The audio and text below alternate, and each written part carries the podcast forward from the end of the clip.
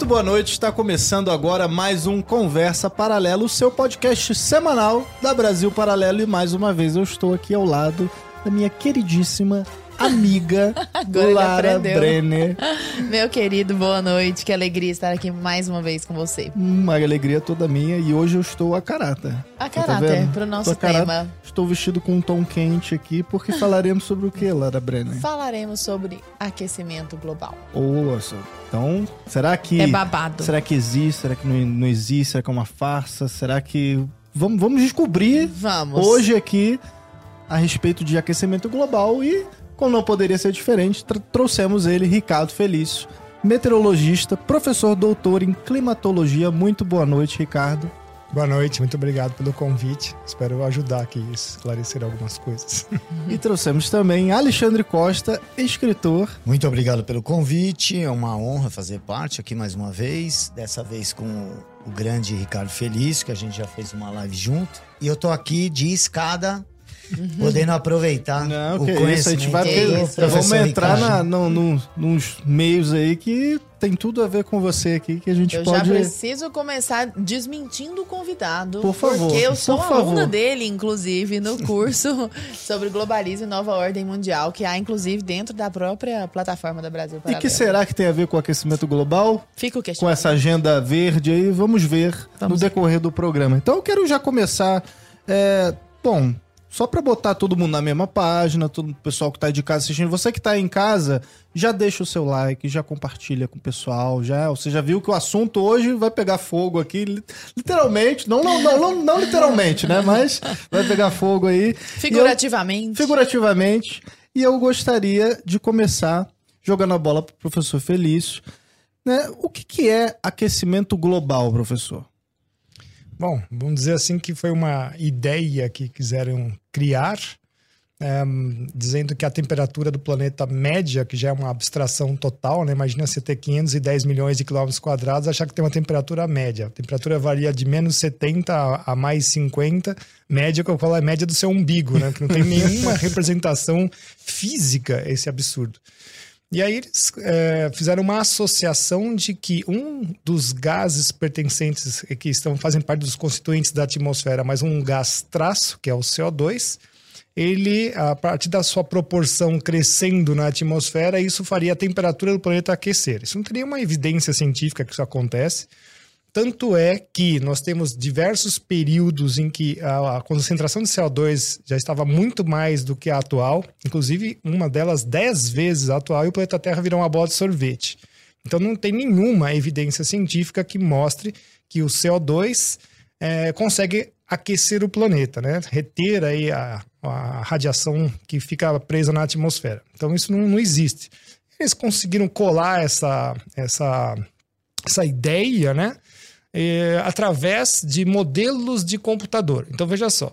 Se a gente sempre fala assim, bom, a, a ciência tem que trabalhar em cima de eh, observação, descrição, aí você passa para teorizar, ou seja, vai fazer levantamento de uma teoria, mas você tem que passar primeiro pela hipótese, e para chegar na teoria você tem que trazer as evidências. Esse é o passo. E chegou num, no quarto passo que todo mundo esqueceu, né? Que se você teorizou e não funciona, chama-se reorientação do pensamento científico. O quarto. O quarto esqueceram, jogaram ele no lixo, não existe mais. Por quê? Porque alguma coisa você esqueceu de obser- observar, alguma coisa você esqueceu de descrever. E parece que é, hoje, é, quando a gente fala sobre modelos de mundo, né? ah, Você agora usa o modelo que você inventa do mundo para justificar a sua hipótese. Olha só que coisa absurda. Não, mas aonde está a prova no mundo real do que você está falando, ou seja, trazer as evidências para corroborar a sua hipótese? Ah, está no modelo de computador que eu fiz. Isso é um erro epistemológico científico crasso, quando a explicação que você está querendo dar é a própria a imaginação que você fez, porque modelos são simplesmente imaginação.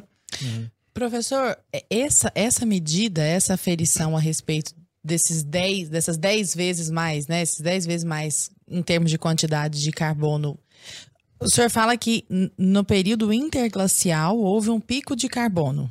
É isso mesmo, tô Nós falando já tivemos, bobeira. nós tivemos dois períodos é, glaciais, Aham. ou seja, não era um interglacial. O interglacial é o que nós vivemos hoje. Uhum. O glacial é quando a Terra vira uma bola de sorvete mesmo. Sim. E é interessante quando a gente vê a história do planeta, a maior parte do tempo o planeta passa como uma bola de sorvete, não como o período atual. Uhum. Mas o carbono aumenta no interglacial ou no Nós glacial? tivemos é, períodos em que tivemos glaciais com carbono ah, mais. ah, Dez vezes maior. dez vezes maior. Essa aferição é feita analisando as- a- o próprio gelo que existe, Gelo, né? estratos de rocha, são chamados testemunhos. Então, tem diversos tipos de, vamos dizer assim, proxies que indicam isso pra gente.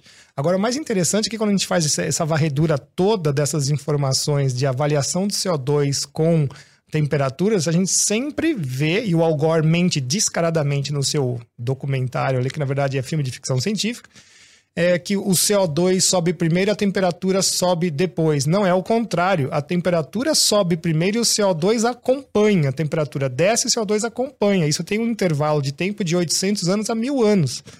E os cilindros de Vostok são a prova fundamental de que isso aí é uma mentira. Tem uma manchete clássica do Al Gore lá, que ele fala que o gelo do Ártico ia desaparecer em 2014. se eu não me engano. 2012, né? 2012.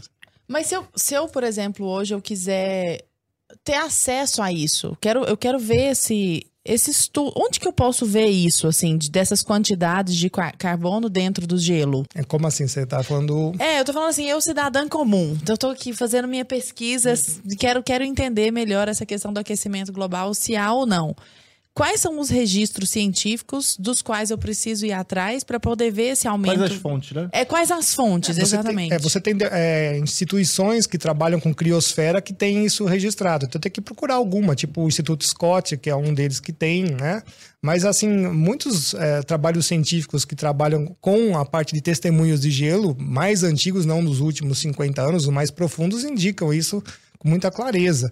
O próprio IPCC é, coloca isso no seu, no seu quarto relatório. Que a gente fala assim, até o quarto relatório de 2005, 2007, ainda tinha alguma, vamos dizer assim, ainda tinha algum pudor. A partir dali virou uma porcaria, uma piada.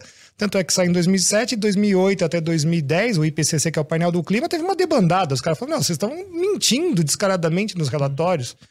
Né? Vocês estão omitindo as informações. Então, Agora você tem essa galera que tá mentindo, que tá omitindo, né? E pela sua resposta, é, o que deu para perceber é que não existe, então, um aquecimento global. Não sei se eu me fiz, se, se foi exatamente isso que, que, que você respondeu, assim. Então, não existe o aquecimento o- global o, nesse aqueci- sentido. Assim, vamos pegar os últimos 10 mil anos, as temperaturas baixaram. E aí chegou agora, eles criaram essa ideia de aquecimento global, saindo aí do ano de 1880, que é o- onde o IPCC faz uma referência de temperatura, para atualmente. Mas peraí, mas 1880 nós estávamos no mínimo dos mínimos solares. E aí, você pega aí mais ou menos 140 anos e fala que a temperatura da Terra subiu um grau. Os dados são do próprio GIS da NASA, que é o Goddard Institute, que era um departamentozinho que ninguém dava nenhum valor, de repente ele ganhou uma fortuna de dinheiro para falar de aquecimento global. Aí você pega essas temperaturas. Peraí. O próprio Arrhenius já tinha falado que a temperatura média do planeta era 15 graus. Aí o GIS falou que é 14. E aí falou que foi para 15. Eu falei, tá, então 1 grau Celsius em 141 anos dá 0,01 grau Celsius por ano. E, portanto, isso não é representação física, porque na atmosfera a gente só mede a primeira casa decimal. Então, quanto variou a temperatura? Zero. Aí eles pegam década. Não, mas a década inteira variou 0,1. Aí eu continuo falando, mas peraí, 0,1 grau Celsius é uma coisa muito micro para você falar de 510 milhões de quilômetros quadrados, que é uma coisa muito macro. Aí você pergunta, o que, que vocês estão medindo? E, e se Uma tem toda loucura. essa questão estatística de manipulação, professor Alexandre, é, quem é que lucra, então, já que não existe de fato esse aquecimento do jeito que eles estão falando, quem será que lucra com essa ideia? Olha, o professor Ricardo já mostra que, assim, na, no, no nascedouro do negócio já tinha problema, né? E mesmo, vamos supor que mesmo que existisse um, um determinado crescimento aí da temperatura, a questão é, isso é antropogênico ou não? É criado, foi criado pelo homem? A gente tem como interferir nisso? Porque a, a ideia que se passou desde pelo menos a década de 90, né, que isso começa, ainda não se falava em aquecimento global até chegar no naquele documentário que se coloca como rebelde, né? Uma do- verdade inconveniente. O Greenpeace, esse? O- Não, o do Al Gore. Do Al Gore. Do Algor, do Algor. Ele fez esse documentário assim, como se fosse algo, olha, tô trazendo uma verdade que ninguém quer falar, só que ganhou o Oscar. Eu nunca vi assim, algo fora do sistema, né? Que é o que ele queria parecer, um vice-presidente americano. Mas ah, compraram a ideia, né? Então, mas o que já, independente de se estivesse mesmo acontecendo, porque ele já mostra que até aí a gente tem dúvida, não tem muito como avaliar. Essa história de. Perfeito, essa história de temperatura média, cara. É uma grande empulhação, né? meu? Como você faz isso? Como, como né? Não tem nem como fazer assim. Mas aí, é, mesmo que estivesse. Agora, isso é causado pelo homem? Porque todo mundo hoje em dia tem a ideia de que o homem é capaz de tudo, né? Até para fazer o mal a gente tem limitação. né? A gente não conhece nem o nosso planeta, né? Você vê, é, a, a versão oficial diz que a Terra tem 12 mil metros, né? A circunferência. Então o raio teria 6 mil. É, 12 mil quilômetros, 6 12 mil, mil, desculpa, 6.340 12 mil quilômetros. quilômetros de raio. Seria o raio 6 mil quilômetros. Quanto o homem já perfurou? 20 quilômetros, chutando alto aí, porque já era uma fenda lá. Então, eles já começaram o buraco num lugar que já era aberto. Então, vamos lá, de 20 quilômetros para 6 mil quilômetros. né? A gente não conhece nada. Isso é para mostrar, a gente não conhece aqui. Imagina o que a gente conhece do sol, de... e como falar de temperatura na Terra sem entrar né, nessas questões do sol e desses, desses números é, que a gente tem catalogado aí pela história. Então, por que isso? Primeira pergunta que faz é, por que, que os caras mentiriam isso? Qual que é o Bom, objetivo, né? Por é. trás disso. Por quê? É, o primeiro deles é a diminuição das soberanias nacionais. Porque a partir do momento que você tem um, uma- um pânico generalizado, né? É, você faz com que as pessoas aceitem liber- é, é, ceder parte dos seus direitos, das suas liberdades, em troca de, olha, vamos. É uma Bem comum, né? comunicação de guerra, né? Olha, tá em guerra, então nós vamos. Reduzir o consumo, deixar de usar água, parar Então. de comer carne. Só que isso, é, a gente vê que, como não, tem, não pode estar necessariamente atrelado à ideia antropogênica, então deveria ter que se discutir assim, equi- o equilíbrio disso. Peraí, os problemas que a gente vai ter, por exemplo, ao diminuir a produção de comida, que é o que a gente está vivendo hoje, uma coisa assassina que estão fazendo hoje, é, que de sobrepor as orientações para preservação do clima da a produção de alimento, meu. Como- como- tem que explicar isso para as pessoas, falar, olha, você acha então que a gente tem que preservar o meio ambiente mesmo que, que seu filho passe fome? Entendeu? E sendo que na- quando você vai pesquisar, você fala que não. Você vê que, além de tudo, é uma empolhação, porque não vai preservar nada, não tem nada a ver com isso, porque tem um objetivo muito claro que é geopolítico. Né? Tem o, tem, é, nunca um. Algo tem uma causa só, né? Aquela coisa aristotélica de ter causa formal, causa original, causa material, né? Pelo menos quatro. Afinal. É, e causa final. Então, você vai ver que você vai encontrar uma causa de todo esse processo. A primeira, a material, a mais simples, que é ganhar dinheiro. Por quê? Tem um monte indústria de gente. vegana, indústria não sei o quê. Não, por exemplo, uma coisa que o Dom Bertrand é, explica muito bem, acho que inclusive até aqui no Brasil Paralelo ele já falou sobre isso.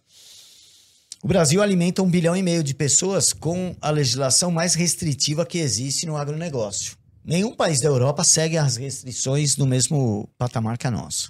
Nenhum.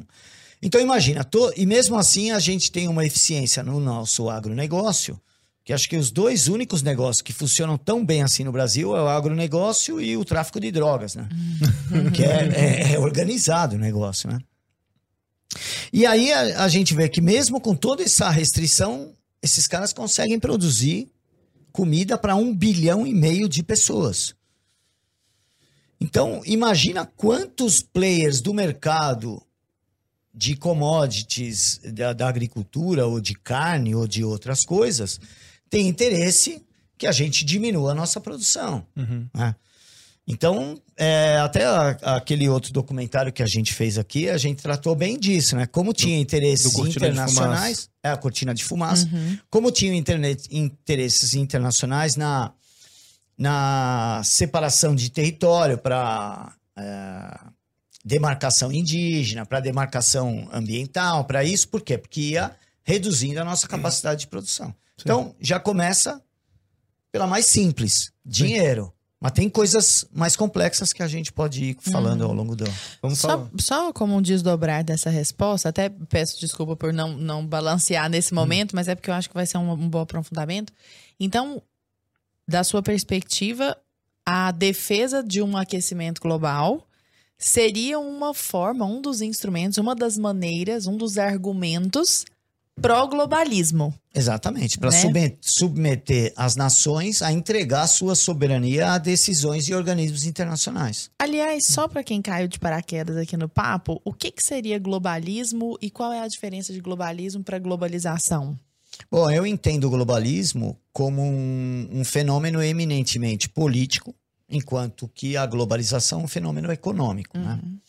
Embora hoje essa intenção de se criar um ambiente de governança global vem usando as, ah, os benefícios da globalização como moeda de troca, como moeda de ameaça e de chantagem. né? Ou seja, o globalismo instrumentaliza a globalização. É, olha, se você não aceitar essa regra ambiental aqui da ONU ou da NASA ou de que seja quem for, OMS na da pandemia. OMS na pandemia, em todas as áreas, você não vai poder usufruir de determinado financiamento do Banco Mundial, do, do FMI. E passam por cima, inclusive, da, da Constituição, Total, né? né? A gente recebeu o Ivan Sartori aqui, desembargador, né? É, ele comentando, né? Tipo, no período da pandemia, né? Vinha uma decisão da OMS e aí, tipo, passava por cima da Constituição aqui e é isso. E fica por isso mesmo, É, em entendeu? que outro momento da história Uma organização uma supranacional... empresa. Não, pior que isso até. Já, já é ruim a OMS. Agora imagina, uma empresa que vende um produto e fala: eu não vou me responsabilizar por eventuais problemas. Sim. Em que outro momento na história a gente teve isso? Uhum. Ou seja, a submissão da soberania nacional a uma empresa. Uhum. Olha que ponto a gente chegou. Nós abaixamos as calças para uma empresa. E isso eu acho que vai criar jurisprudência que a gente nunca mais vai conseguir enfrentar esse tipo de coisa de outra maneira. Agora, Felício, o professor Alexandre Costa ele comentou, né, dessa questão é, antro- antropogênica, não é isso? Do, da- do aquecimento global. Que eu Se acho que- seria ou não, né? que todo mundo eu acho que entra é, nesse argumento, né? Porque falam, não, aquecimento há. Agora vamos saber se foi o homem ou não que causou, né? Porque o pessoal fala, não, porque o, planeta tá sempre mudando, né? O planeta ele já foi uma bola de sorvete, aí depois ele aquece, aí depois desaquece e tal. E será que acho que a, discussão tá mais nisso de se é o homem que causou ou não? Ou a discussão ainda dá um passo atrás do, do se existe ou não o tal do aquecimento? Olha, dentro da própria pessoa, do, do grupo dos cientistas que são céticos à história dos aquecimentistas, também tem bastante divergências. Tem gente que fala assim, ó, é, aqueceu muito pouco. Tem gente que fala, não, isso aí não, não aqueceu porque faz parte da variabilidade. E o nosso interglacial atual é um do- dos mais frios dos últimos 10. Olha só, os últimos 10 é, interglaciais, esse é o mais frio. Por isso que tem muito gelo no planeta ainda. Pessoa fala, "Ah, mas tem, tá derretendo. Meu, tá derretendo nada. Nós estamos no interglacial e tem gelo continental, você tá de brincadeira. Era para ter derretido muito mais. Então tá, tá muito frio o planeta em relação aos outros interglaciais.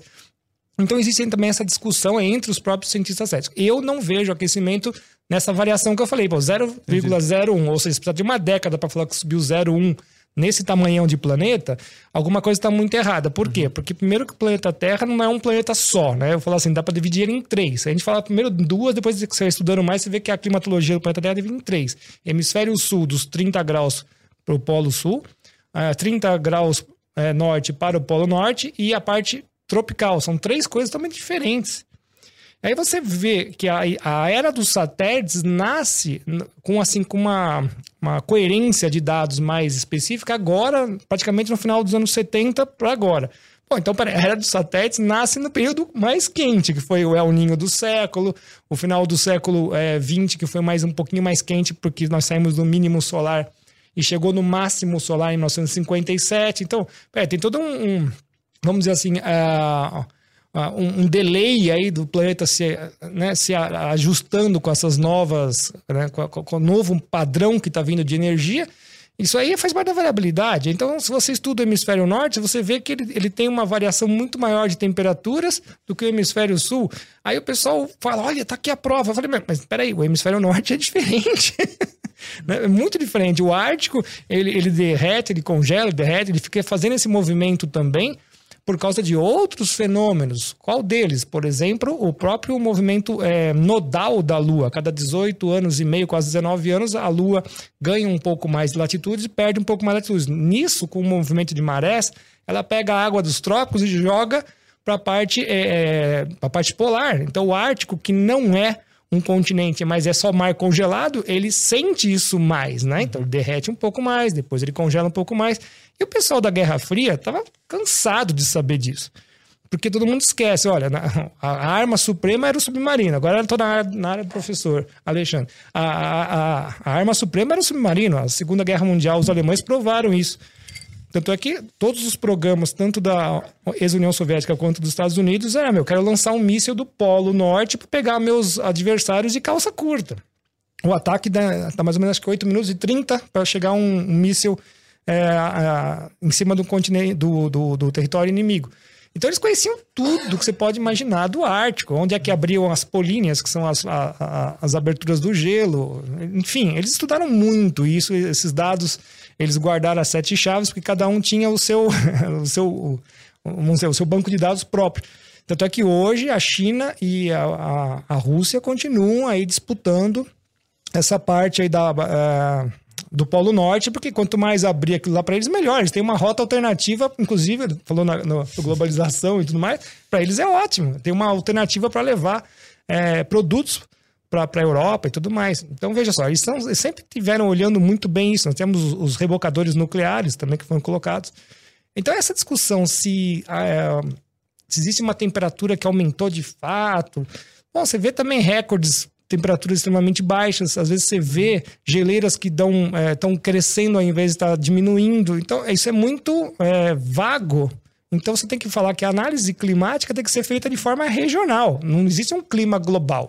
Sim, al- al- algo muito menor, por exemplo, eu fico às vezes vendo, sei lá, saiu na TV, no jornal, ah, o dia mais frio do ano em décadas. Aí tu fica, caramba, sabe? Tipo, Já aconteceu antes, né? Agora, sei lá, São Paulo, ano passado ali, já foi a, semana mais fria do ano e não sei quantos, quantos anos já passados, entendeu? Sabe uma coisa que eu já reparei? Que agora, quando eles estão falando de calor, eles falam assim: este é o dia mais frio desde 2021.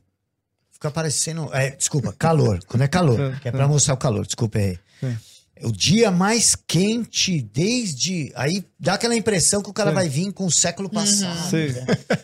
Desde 2021. Aí você fala, cara. Então, será que Então não tá é de boa, né? não tá, não é porque desde 2021 a gente não estava na mesma estação. né? E, e é, é uma Desde semana coisa- passada, é, hoje- desde é o dia É. mais quente desde hoje de manhã, sabe? Porque é para a ideia de ir martelando no nosso imaginário. Que tá esquentando. É, por, que a, porque a gente toma decisões, a gente é, imagina as coisas, tudo com base muito mais no que você assimilou sem prestar atenção do que aquilo que você racionaliza, né? Então, às vezes, toma uma decisão e a gente acaba falando, é, eu percebo, ó, eu acompanho o seu trabalho há 10 anos, então eu não tenho como acreditar em aquecimento global, entendeu? É, quem vê uma aula dele nunca mais acredita em aquecimento global. Mas eu ainda, é, de vez em quando, acho que de tanto que a gente é martelado, eu fico com essa do antropogênico. Uhum. Não é? A gente fala, é. Então vai ver que tá Pô, tendo carro mesmo. pra caramba. Mas aí ele vem e mostra e fala, meu, é 01. Fala, cara, Entendeu? não existe nem o, o E não as vacas, hein? antropogênico. E as vacas? É, não, mas lá. uma coisa engraçada é que, assim, tudo circula em cima do CO2. Então você fala É. assim, mas por que tem que ser em cima do CO2?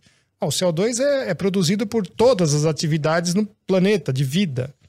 Então, isso a gente vai chegar depois, mais pro final da conversa, numa outra esfera. Né? Então, nós estamos só na parte científica, que é o primeiro andar, e a segunda andar, a segunda esfera é a geopolítica. O professor Alessandro manja bastante aí, mas vamos dar a terceira daqui a pouco. O malthusianismo. Não, mas isso tá lá embaixo. Além disso, Essa é não, ralé, tá no é, subsolo. é daí né? que começa a parte. Pois é, é. Aí você fala assim, ah, para o o inferno. CO2, você vai.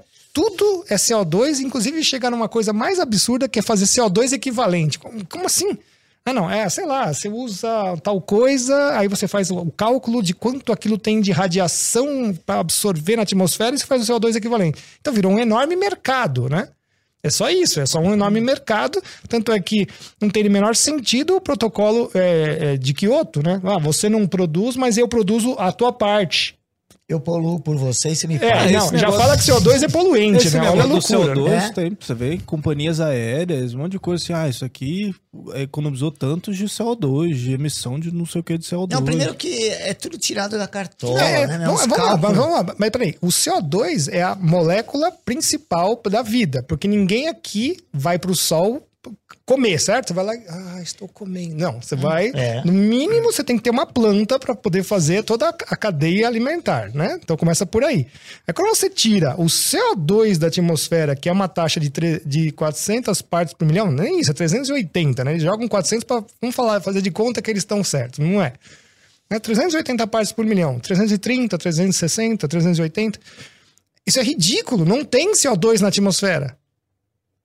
Vamos falar sério, não tem CO2 na atmosfera. E nós tivemos um período é, muito recente na história do planeta que chegou a 260, 270. As plantas C3 iriam deixar de existir, elas iam morrer. Porque a concentração de CO2 é tão baixa na atmosfera que elas iam morrer, não ter como comer. Simplesmente. Então, eu sou a favor, meu, nossa, tomara que tenha, chegue 500, 550. Por quê? Porque agora que a era dos satélites faz medição de, de- de temperatura, faz um monte de coisa, mas também faz medição de folhagem. E várias pesquisas, principalmente os noro... inclusive noruegueses, né? Engraçado, né? É, eles mostram meu, o planeta fi- ficou verde nos últimos 40 anos. Então, essa coisinha de nada de CO2, se é que cresceu de 330 para 380, que é mais ou menos o que a gente aceita, isso ajudou as plantas, e não só a, a, a- a vegetação natural, mas como também a agricultura. E até a assimilação dos fertilizantes. Exatamente. Isso chama-se fertilização por carbono. E existem N, N pesquisas, inclusive aqui no Brasil, a última saiu em 2013, é, projeto FACE, que é o Free Air Enri- Enrichment for CO2. Então, joga CO2 assim é, na planta, na atmosfera livre. Deixa só o CO2 passar, a- as plantas começaram a crescer mais. Assim, ó, tá mais que provado, cara. Você não tem mais essa conversa. É, Inclusive, a própria estufa é pra isso, né? Pra que, que você faz a estufa? Que os caras falam do efeito estufa. Isso é uma mentira. Ah, eu, eu botei na pauta aqui, eu quero entrar nesse assunto aí. Vamos, vamos falar daqui a pouco. Então, vou deixar para daqui a pouco. Mas só para mostrar aqui, fizeram uma pesquisa, já tem muitos anos aqui no Brasil, já está fazendo quase 10, de você é, soltar CO2 na própria atmosfera livre, deixa o vento passar pelas plantas e fizeram a de controle, cafezal, né? Fora tinha lá um ano, as plantinhas desse tamanho. Ali dentro, seis meses, três vezes maior tamanho. Tá Mais que provado, o CO2 ajuda a fertilização das plantas, é mais produção de comida. Não, eles conseguem nos enganar É? de tal maneira, porque cê- o que você falou tem que matar o negócio. A estufa, meu Deus do céu. Pra que, que a gente usa estufa? Produz muito mais rápido. E o que, que tem mais lá? O CO2 que eles criaram, a fórmula pra bom, botar medo, né? Isso. Né? Não pode chamar pelo. É CO2, né? É. Veneno, né? Aquele negócio. poluição, né? É, esse Poluição. negócio aí. Toma cuidado com esse H2O aí. Esse Isso. negócio pode te matar, entendeu? Mas qual que é o argumento de que o efeito estufa seria é, maléfico, assim? O que, que se argumenta em defesa deste argumento, sabe? Então vamos começar explicando que a atmosfera da Terra não trabalha como uma estufa. Isso é um conceito totalmente equivocado que vem lá da turma do Carl Sagan e Companhia Limitada. A atmosfera da Terra trabalha como um amortecedor. Porque se fosse sem atmosfera, significa o quê? Toda a radiação que chega bate na superfície, a, a superfície sólida é um bom absorvedor, também é um bom emissor. Uhum. Ou seja, tudo que ele absorve, ele manda embora. O que, que a atmosfera faz? Opa, segura esse negócio. Ele rebate. Mas e não a fica. Mas, por segura. exemplo, no ar. No ar tem. O ar tem umas partículas, assim, tem sólidos lá. Não fica um pouco no próprio ar? Tipo, Do ele quê? bate na superfície Então, e volta. A atmosfera da Terra, a gente chama ela de. A atmosfera trabalha de forma seletiva. O que, que é forma seletiva? Tem todo um espectro de energia que chega do Sol, né? Dependendo da camada da atmosfera, ela faz uma seleção, ela tira aquele espectro. Então veja só como é uma benção divina mesmo. São vários filtros. né? Vários filtros, ou seja, coisas extremamente malévolas. Que se chegasse aqui, a gente ia ser uma sopa de câncer, já fica lá para cima. Ionosfera. Bloqueia tudo que você pode imaginar de coisa assim extremamente nociva, fica presa lá. Depois você começa a chegar na parte do espectro que é mais próximo do visível, mas ainda não é visível, que é- são os ultravioletas. Então, o primeiro espectro assim, dos muito nocivos para o visível que a gente enxerga aqui, então, seria o ultravioleta é uma banda imensa, gigantesca, a gente vira sopa de câncer. Aonde isso fica bloqueado? Lá na estratosfera. Quem que bloqueia isso? O gás oxigênio molecular, o O2, que está aí na taxa de 21% na atmosfera. Então, a primeira defesa da atmosfera é o próprio oxigênio. Aí, que acontece nesse processo? Imagina que você tem uma molécula que tem uma, uma ligação muito resistente, é muito forte. Então, realmente, você precisa ter um- uma pancada gigantesca, que é só ultravioleta C, que é uma, uma coisa, uma onda muito pequenininha, que arrebenta aquela ligação, aí ela solta, o oxigênio fica com uma perninha ali. Bom, a chance dele achar um outro oxigênio são de 21%, ou o nitrogênio está em, 70, e- é, em 78%. Então, ele, ele gruda e vira o O3, que é o ozônio né? Aí são três oxigênios. Aí ele vira um ônibus, né? Porque era pequenininho, virou um ônibus, assim. Aí ele pega o quê? Olha que bênção. Pega o ultravioleta B, que é o vizinho lá de cá. Então ele modera, ele não bloqueia, ele modera. O C não chega, em, em hipótese alguma. Aí ele modera o B. Nossa, mas que. E aí depois passa um pouco, né? Porque aí fica aquela coisa da camada de ozônio, aquela outra mentira, né? Não, o ozônio ele se faz por causa do oxigênio atômico, é perdão, molecular.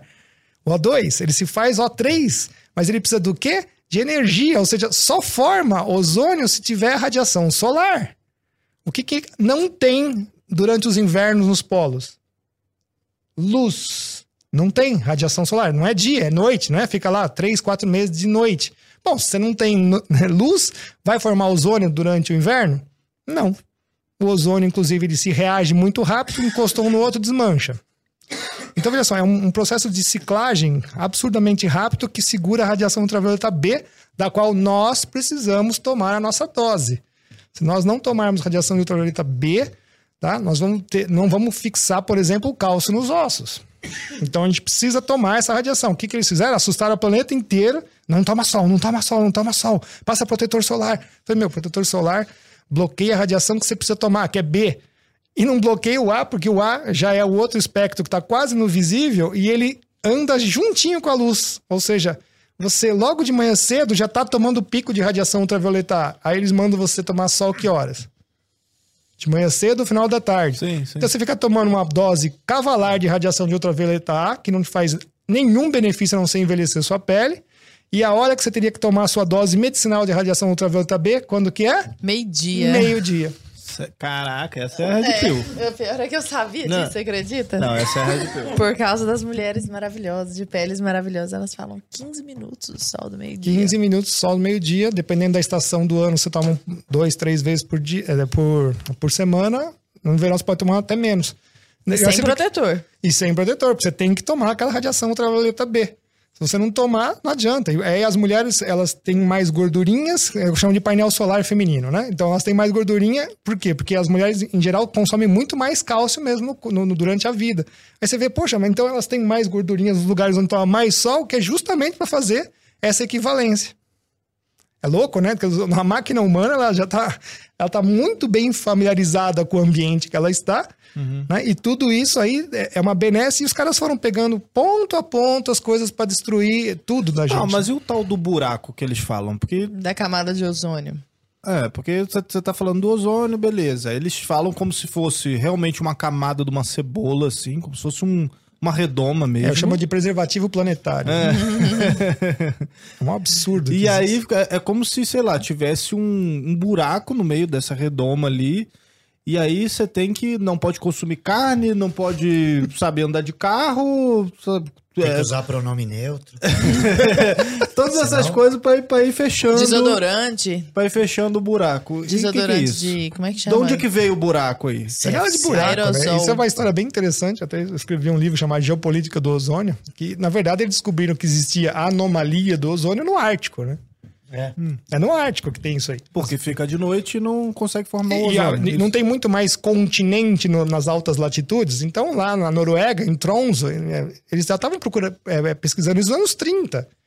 Eles falaram, nossa, olha, o ozônio desaparece. do- na hora que sai do inverno para a primavera, não tem ozônio, é, não tem luz, não vai ter mesmo, né? ok? Aí, quando chega no ano geofísico internacional de 1957 a 1958 e foi estendido a 59 porque o Sol estava no pico, o Dobson, que a gente chama que é o pai do ozônio, falou: Cara, eu quero ir pra Antártida pra saber como é que é lá. E quando ele chega lá, ele toma um bruta de um susto, porque quando ele vai medir, não tem nada de ozônio. Tem uns, um- dias que não tem ozônio, não tem, zero. Ou dá 200, dá 100, quase zero, some. Aí ele falou: Nossa, é, é, a Antártida tem anomalias muito maiores do que o Ártico. E não tem nenhuma chaminé lá. E não teria uma chaminé. Não tem, eu falei assim, Nenhum "Nossa, jatinho, nenhuma vaca, nenhum carro. Nada, nós estamos falando dos anos 50. Imagina se é o gás da geladeira em 1950. É ridículo. E ele escreve na Applied Optics falando assim: olha, eh, as anomalias na, na Antártida são muito maiores que as do Ártico e são totalmente naturais. Elas saem aí do, saem do inverno para a primavera, elas estão muito, muito baixas, depois sobe. Porque ninguém fala no verão como é que tá lá na Antártida do, do, do, do ozônio. Então, 500 unidades dobro, a média é 300. 500 é quase o dobro. Mas aí eles não falam, olha. Aí, aí todo ano, o inverno é igual, de o inverno é igual ao outro ano, outro ano, outro ano. Então, quer dizer, a anomalia do ozônio de ano para ano também, é, ou é maior ou é menor, isso faz parte da variabilidade de também. onde, de onde surgiu o argumento do buraco? Também tem a ver com essa questão globalista, Tem, de agenda? Tem Ah, sim, tem. porque o primeiro painel é, político-científico é o IOTP. Foi antes de aquecimento global. Foi, o é ozônio. 1987. Ah, foi antes do aquecimento É. global, da ideia do, do planeta sei, aquecendo. Ele, ele vai me confirmar, o Ricardo pode confirmar, mas acho que a- a- até onde eu vi assim, isso começa a ser muito falado após a Eco 92, né? É, mas e o- vem antes os o- painéis. Não, vem antes, É. já desde o. Acho que aquele é, relatório Go Brewald, né? É, não, Não? é o Brundtland. Brundtland, É 87. que era da Noruega, né? Isso. A- a- Gro Brundtland. esse é de 87, Isso. aí tem um anterior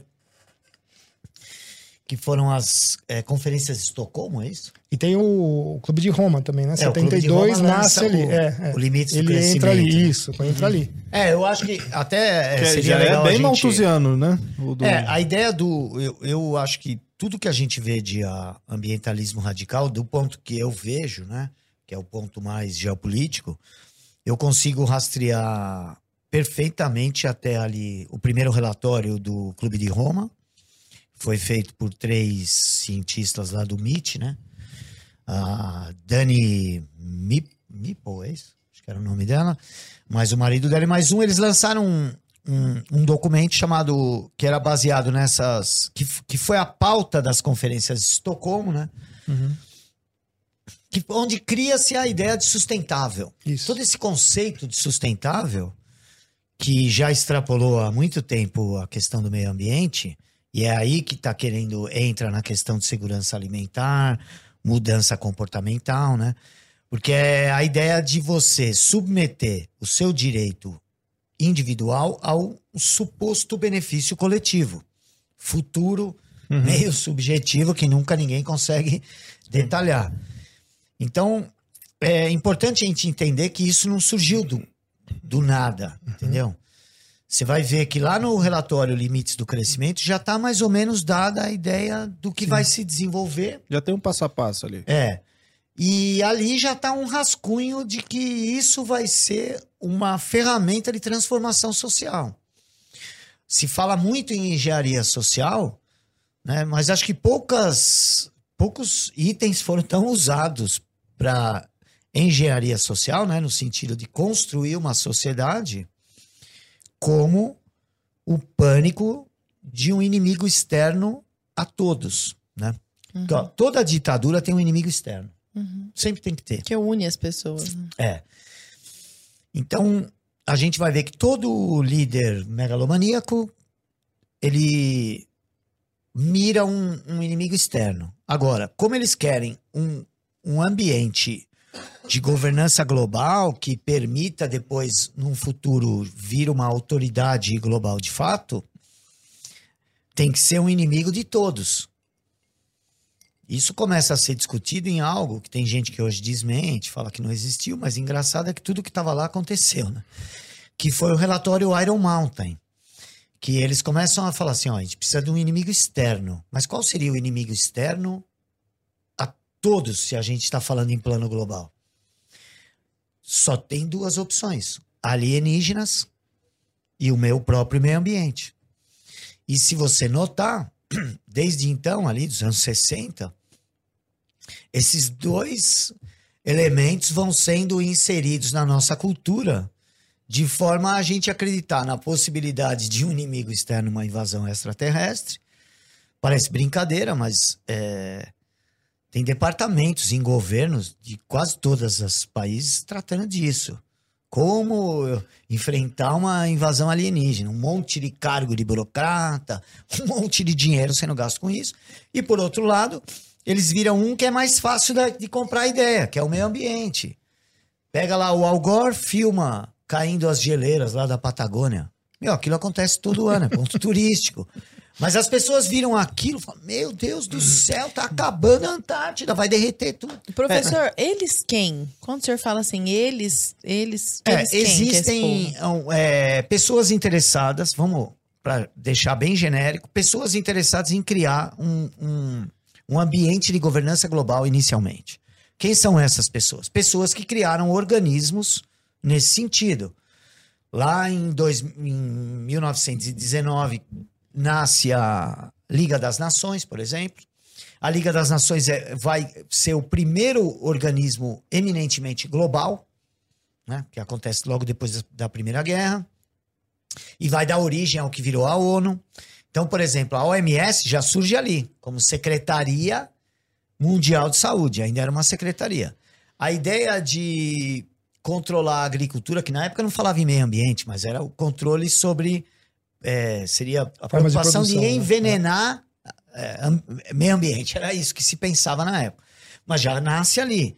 Então a gente vai ver aqueles que criam think tanks como é, Chatham House na Inglaterra, CFR nos Estados Unidos, o CFR vai dar origem até mesmo ao Clube de Roma. E o Clube de Roma vai criar essa ideia de sustentabilidade. Então não há como negar que aquelas pessoas envolvidas na criação desses organismos querem esse ambiente de governança É um global. tipo um Gengis Khan, um Napoleão Bonaparte do mundo, assim, um É. negócio meio É, megalomaníaco. a ideia de um governo global é antiga. Né? Existe desde o primeiro império. né? Sargão, lá na. Os acadianos, quando ele governou ali toda a Mesopotâmia, a ideia dele era governar o mundo conhecido. Mas só que não tinha logística, Agora não tem tinha instrumento, ferramenta, né? é. Isso, eh, esses planos devidamente documentados, ok? Isso tudo tem documento, nos meus livros é, se a pessoa não precisa acreditar em mim, tá tudo lá, documentado. Eles nem escondem isso, porque a ideia não é ser secreto, é ser discreto, né? Porque já tiveram problemas com o segredo, então a descrição é melhor porque não chama atenção e, e compra consciências de maneira mais fácil. Então a gente vai ver lá que desde pelo menos o século XVIII existem documentações assim de da criação de uma república universal. Só que isso não é de uma hora para outra, tem todo um desenvolvimento. Você tinha que destruir as monarquias primeiro para implantar. Então você vê que já tem influência desde a reforma, o renascimento, a- o surgimento das casas bancárias que vão garantir um certo controle de recursos. Então tem uma série de, de, de etapas até o começo do século XX, onde surgem as ferramentas próprias, assim, os think tanks, as fundações, os organismos eh, multilaterais, como a Liga das Nações, e vai caminhando mais, assim, surge um, um sistema financeiro internacional que não tinha, vai surgir em 1913 o Federal Reserve, um modelo de banco central para o mundo inteiro, todo mundo copiou. Sim. E depois vai surgir o BIS, o Banco de Compensações Internacionais, que é o Banco Central dos Bancos Centrais, na década de 30. Aí vem Bretton Woods, vem. A gente vai ver que é tudo é, o fim do lastro do dinheiro. Tá tudo caminhando no mesmo sentido. E quando a gente olha só esse ambientalismo radical, parece um negócio meio uma peça solta, mas não é.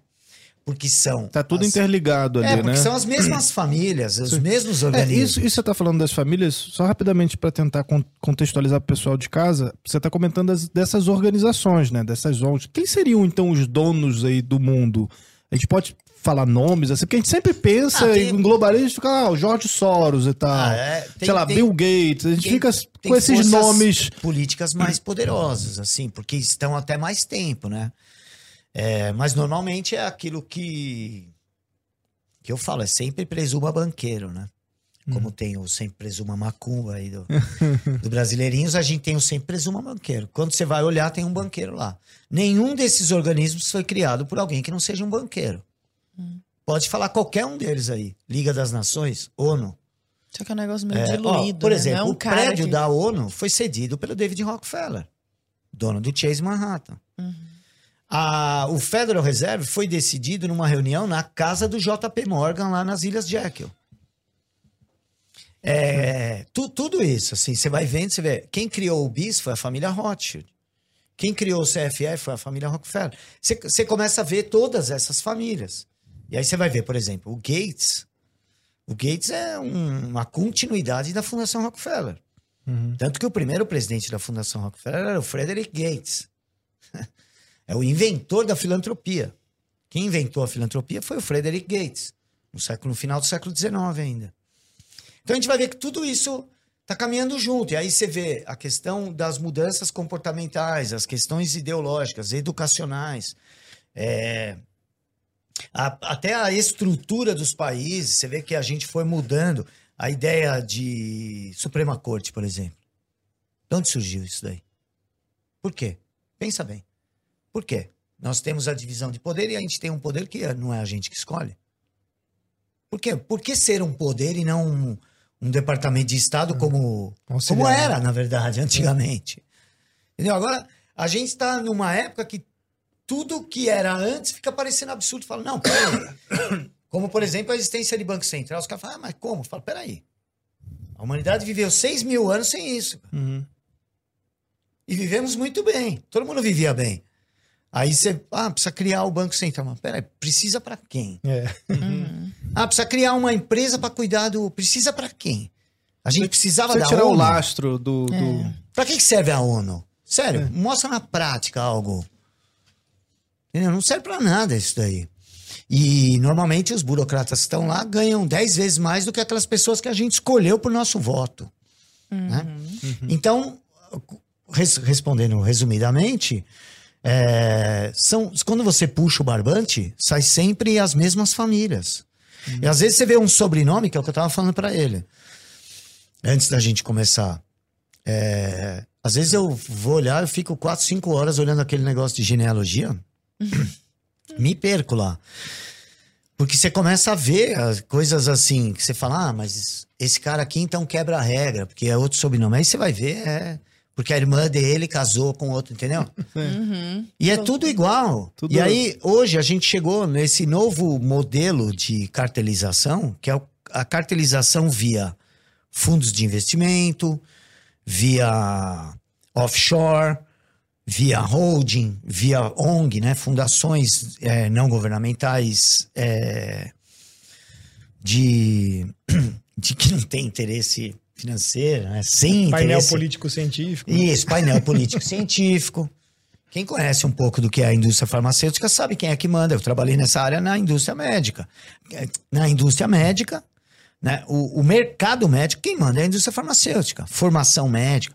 Acredito que nas outras áreas científicas acontece a mesma coisa. Então você vê, ó, Isso. finalizando para. É, é difícil você achar algo que não esteja caminhando assim. É como se, embora fossem coisas de aspectos diferentes, em, em- com nuances, intensidades, períodos diferentes, todos empurram a bola para o mesmo lado. Uhum. Todos empurram a mesma agenda.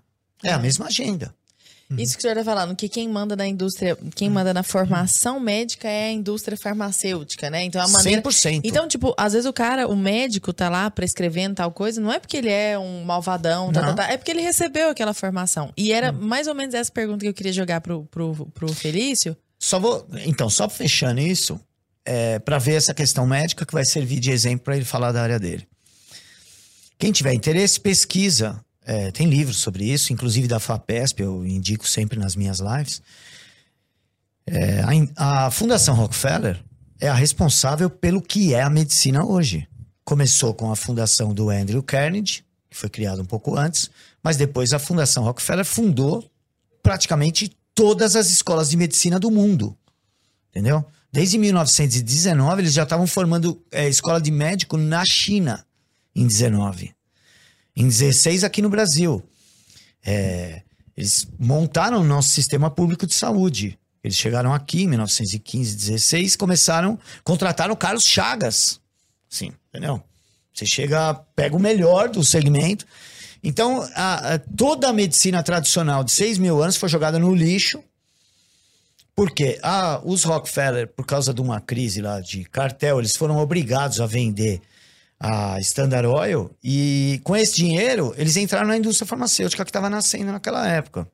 Então até hoje quem controla isso são eles. Só que hoje está escondido nesses fundos de investimento como BlackRock, Vanguard, SSGA, JP Morgan Chase. Então, enfim, indico a todos assim, puxa o barbante e sempre presuma banqueiro, que vai sair um deles ali.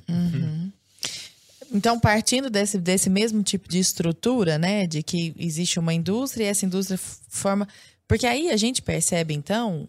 Porque a coisa vai perdendo um pouco do tom conspiracionista quando a gente vai percebendo que existem muitas pessoas que corroboram com a, a engrenagem, né? Corroboram. é, é, corroboram a engrenagem, na verdade, mas sem saber ali, né? Elas estão girando a 90%. engrenagem sem saber. Eu gostaria de saber Fazem da sua parte. É, do- fazem a manutenção, né? Nem corroboram com, que corroborar São não pede replicantes. preposição, é um verbo transitivo direto. Já fica questionável. Fica a dica aí já. Mas no, dentro do corpo científico, Felício, você acha que acontece a mesma coisa? Porque o que acontece? A gente hoje, até o, o, o- o Alexandre fala muito disso, né? Dessa, dessa deificação, dessa santificação da ciência. Acho até interessante daqui a pouco voltar com relação a esse assunto. Mas eu acho que existem, e se eu estiver falando bobeira, me corrija, muitos pesquisadores que se creem realmente muito sérios ali. O cara não tá a favor de A, B, X, Y. São bem intencionados também. Muito bem intencionados, honestos, sei lá, eventualmente até cristãos, sei lá. E a pessoa acaba corroborando esse discurso. Você acha que essa pessoa entrou na engrenagem como um fantoche, assim, sem saber do que se trata, quando nós falamos da questão do aquecimento global? Bom, é, de boa intenção, o inferno tá cheio, né? Que a gente fala. É, primeiramente, para receber financiamento público para fazer a pesquisa, ele já tem que falar a, a linguagem. Então, não, não sei se é muito isento, sabe? Então, tipo, eu já vi algumas coisas assim do tipo, ah, a temperatura vai subir meio grau no planeta, e aí então essas espécies de pássaros vão poder chegar até a altitude tal. Eu falei, nossa, cara, que, que conclusão sensacional de pesquisa. Mas rendeu lá uma linha no currículo que falou sobre aquecimento global, faz parte da patota e, e segue o bonde. Então, assim, eu, eu fico muito preocupado com isso, se de fato não sabem ou se fingem não saber. Porque, na minha visão, as- os cientistas são a classe mais covarde que eu conheci na minha vida. Muito, muito. São pouquíssimos. Acho que é uma fração insignificante de pessoas que falam contra. E quanto morreu de cientista nos últimos três anos? O professor Alexandre deve estar sabendo. O que morreu de cientista nos últimos três anos é assustador, né? Morreu? Morrido. Tipo, Morridos. é. Assim, misteriosamente. Wong. Montanher, Wong. Se eu fosse o Robert, Robert Malone, eu estaria com medo. E Muitos, né? Isso só de uma área, né? mas são de Nós monstros. estamos falando só de médico, É, hein? muitas Imagina na área, na área dele, que envolve bilhões de Bilhões. investimento em. Imagina madeireira, mineradora, meu. É, e depois a gente é que é financiado pelo petróleo e o agronegócio, né? Eu, eu recebo uma fortuna de dinheiro Se do agronegócio. financiado pelo e do agronegócio, petróleo, assim, nem que é sabia. assustador, é. Sabe? Deixa o seu pix aí pra galera. Pois então. é, gente, é, assustador. É, eles falam assim, quem é contra a vacina que recebe dinheiro. Eu falo, cara, recebe de quem então? É, é, amigo? não, é muito Não é mais fácil o cara que tá vendendo bilhões de doses a 10 dólares, meio ml? Não é mais fácil esse cara que tem fama de comprar consciência médica? É absurdo. Mas Então, nós é que somos os, É. os vendidos. E a gente vê que o mercado do clima é uma, é uma coisa assustadora. Eles lavaram no mercado internacional 5 trilhões de euros. Ninguém sabe para onde esse dinheiro foi. Eles quem? Eles, O- o mercado do carbono, lavou, sumiu. Puseram 5, 6 traders na cadeia para falar que eram os, os- Como é que é o bode expiatório, né? Os laranja lá. Os laranjas lá para falar, ficou dois, três anos preso, mas sumiu esse dinheiro. O que, que é o mercado do carbono, assim, Assim, na ó, prática? o, o Alexandre não vai cortar a árvorezinha dele, eu vou cortar, comprar a cota de carbono Hum. dele para minha fábrica Pra produzir duas poluir. vezes. Quer dizer, aí você fala assim, o que tem a ver fábrica com CO2? Sai tudo que é porcaria da fábrica, o CO2 é porque queimou energia, né? Então, olha só como a- as coisas são assim surreais, né? O cara joga tudo que é porcaria de produto na natureza. Não, mas é quanto você consumiu de CO2 porque você usou petróleo. Aí eu comprei a cota dele. Que beleza disso, né? Aí você dá um dinheirinho para ele. Mas quem decide quanto vale a tonelada de carbono são os mesmos traders. certo? Então, mas eu faço, por exemplo, esse microfone, uns- essas, coisas tudo que estão vendo aqui, que são milhões de dólares. E o CO2 não vale nada. Só que você não pode mais produzir porque você vendeu a sua cota e eu produzo. Aí você vai comprar esses equipamentos de quem? Meus. Agora, pior ainda é. Virou uma bolsa. É, né? já é uma bo- bolsa já é de uma valores bolsa. desse crédito. De, de- isso aí. Aí tem aqueles MDLs, é, Mecanismo de Desenvolvimento Limpo, que para mim assim, é a coisa mais absurda que existe. É aquele dinheiro é, fiduciário, né? Você já fala assim, ó, você vai, eu vou te dar o dinheiro aqui do CO2, mas você tem que comprar o meu produto. Esse dinheiro só pode fazer. Aí ele vai te vender lá uma torre eólica, porcaria, que vai durar três anos, vai gerar energia elétrica nenhuma e, você- e a sua conta de luz no seu país vai ficar dez vezes mais. Enquanto ele continua usando petróleo, mantendo as suas fábricas. Então, é uma máfia tão gigantesca que depois de 20 anos, é mais de 20 anos já, eu- fico assim abismado dos caras querem voltar a isso. E o Brasil agora entrando com, com um cadastro de que vai registrar tudo das pessoas, das indústrias e tudo mais, para chegar no imposto do CO2, que é o que eles querem. né? Que coisa mais maravilhosa para todos os governos do planeta de criar mais impostos? Tem alguma? Não tem. Ó, e uma coisa importante. A partir do momento que tiver um imposto mundial, está estabelecido o governo mundial, É, certo? começa por aí. Que vai ter que ter um órgão para calcular, Prestar cobrar contas. e Pra punir. fiscalizar. E punir. O pior é o punir. E outra, então, para ele punir, ele vai ter que atropelar a soberania. Nós vamos ter que dar um poder que hoje não existe para um, pra um organismo internacional para que ele possa dar continuidade a isso. E a ideia de, da OMS agora serviu como preparação para as pessoas aceitarem isso num outro momento. Mas vocês acham, você acha, professor, que é, vai começar então por esse lado do carbono, né? Do lado do meio ambiente, do ambientalismo, da sustentabilidade, porque é um argumento muito É empático, né? É. um argumento de tipo, cara, mas E é pô, tu não que quer salvar não- o planeta, pô? E é algo que você não tem como refutar, porque é tudo muito grande. Abstrato, né, claro. É tudo, e é tudo muito técnico. subjetivo, é. é. é um técnico que ninguém. Tipo, você não vai atrás Mas dessa tem uma outra informação. coisa pior. É- é- eles atribuem ao ser humano o poder de mudar o clima. que Nós, nós somos fantásticos. Uhum. Então, assim, na hora que você vira a chave do carro lá, ou você liga a luz aqui do, do estúdio, você está mudando a temperatura do planeta, cara. Você vê que poder que você tem? E como eu disse, ainda não furamos nem 20 quilômetros, cara. A gente É. nem sabe É que tem assustador. vida. Agora, quando eles usam, por exemplo, é, fotos de ursos polares numa um pedacinho mínimo de gelo. Coitado, né? né? Essa, Com a mudança. Sangue. Tem que ter sangue pra ficar bem chocante. Então eles pegam a hora que ele acabou de matar uma foca. Já viu que é?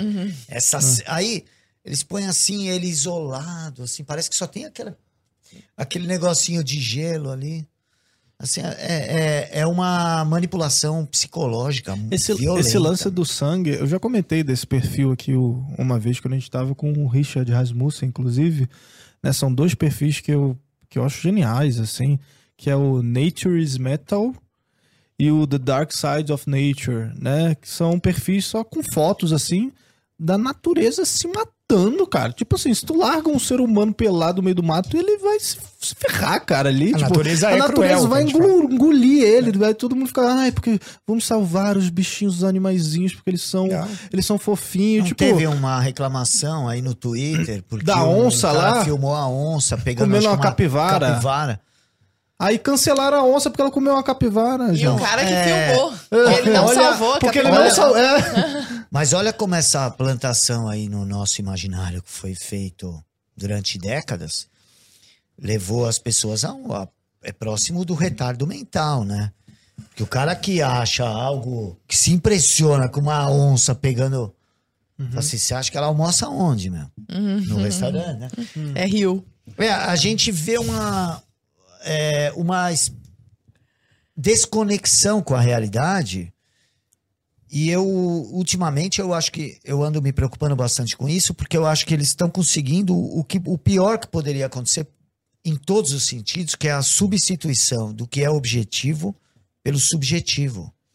Por quê? Porque aí quem controla o discurso está sempre com a razão. Se é subjetivo, quem controla o discurso é o que está acontecendo hoje. É, o que é a ideologia de gênero?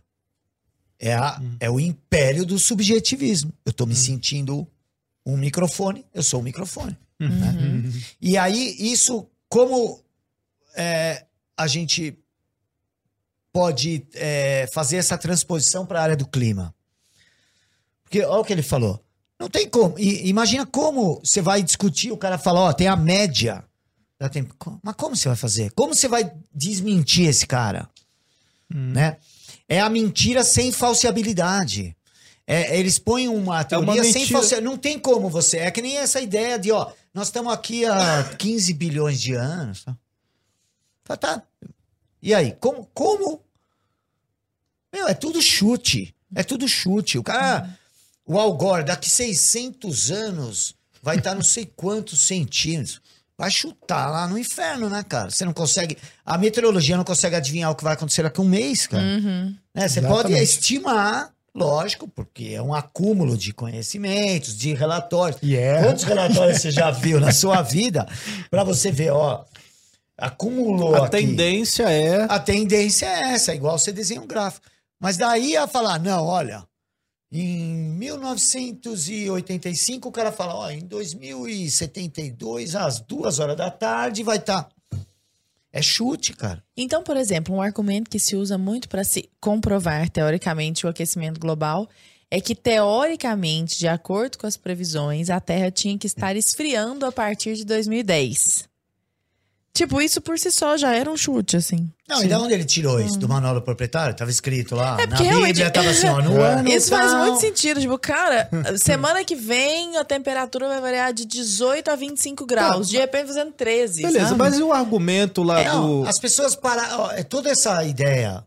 Desculpa, eu tô. é, eu quero que ele Fica fale vontade, sobre isso, que ele conhece. Mas é que me, eu fico indignado com essa coisa da. é, da idolatria da ciência. Isso é o nome certo. ok?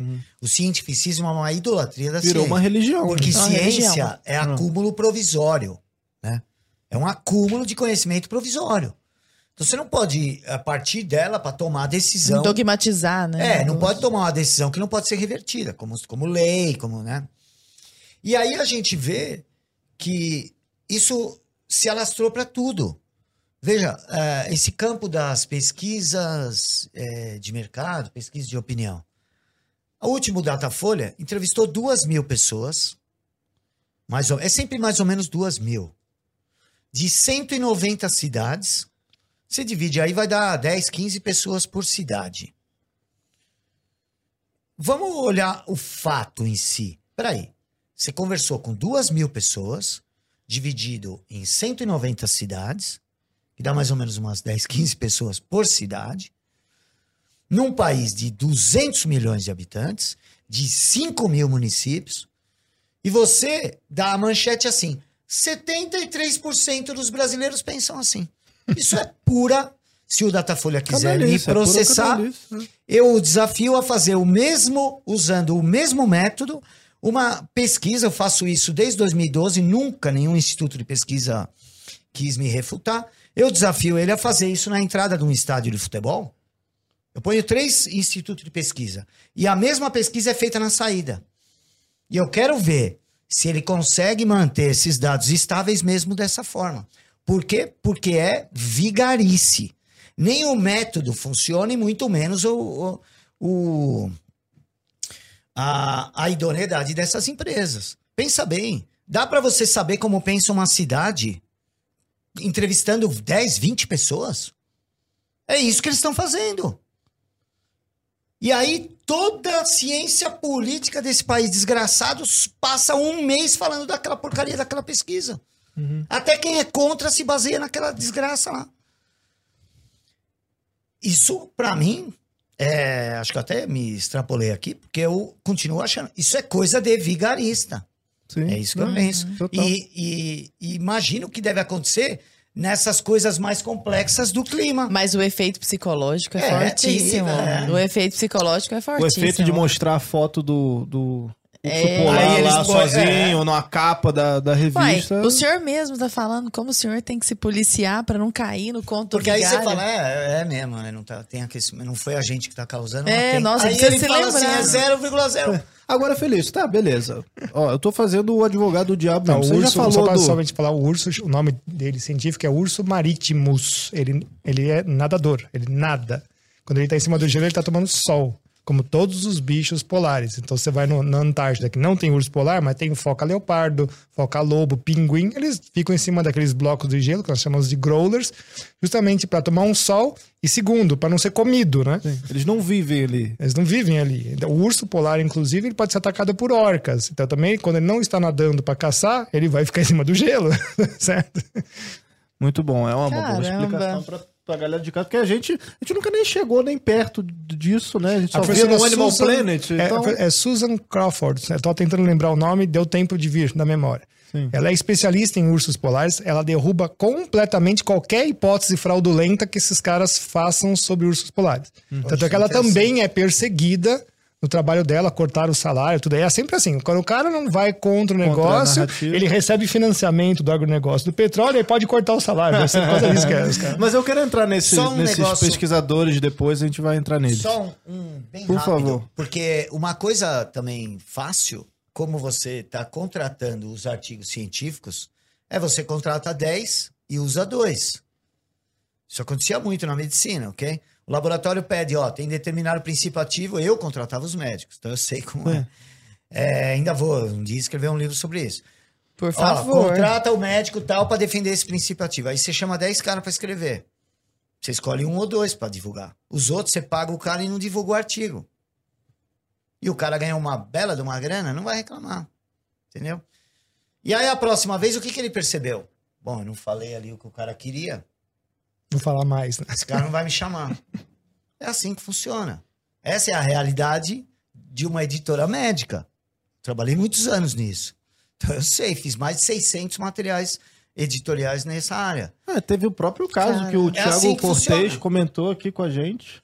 Né? Lembra? Do, sim, sim, sim. Da, do, de um grupo que fez uma pesquisa, fraudou uma pesquisa, tipo um gerador lá de Aconteceu Lero Lero. no Amazonas aqui, né? Aí lançou, os caras publicaram, aí eles esperaram três dias, soltaram no jornal e falaram, ó, aqui, ó. Aqui, Fizer... Não, peraí, vou explicar esse negócio direitinho. É porque ele falou, chama Imposturas Intelectuais, o livro que ele falou, tô louca pra ler. Dois pesquisadores esquerdistas, dos Estados Unidos, inclusive, hum. americanos, queriam mostrar o tanto que a esquerda nos Estados Unidos, da qual eles faziam parte, tava burra. Aí eles. Eu que tô louca pra ler esse livro, eles falaram isso agora há pouco aqui. Aí eles escreveram um artigo, tipo, totalmente lero-lero, tipo assim, as posturas humanísticas americanas dos últimos séculos propagam a bestialidade fundada na. Sabe assim, um monte de palavras abstratas que não, não significam nada. nada junto, assim, sabe? E mandaram para a maior revista, para a maior publicação, tá lá, no Imposturas Intelectuais. Para a maior revista científica. Até o Lancet caiu nessa já. Pois é, que loucura! E a revista aprovou e publicou.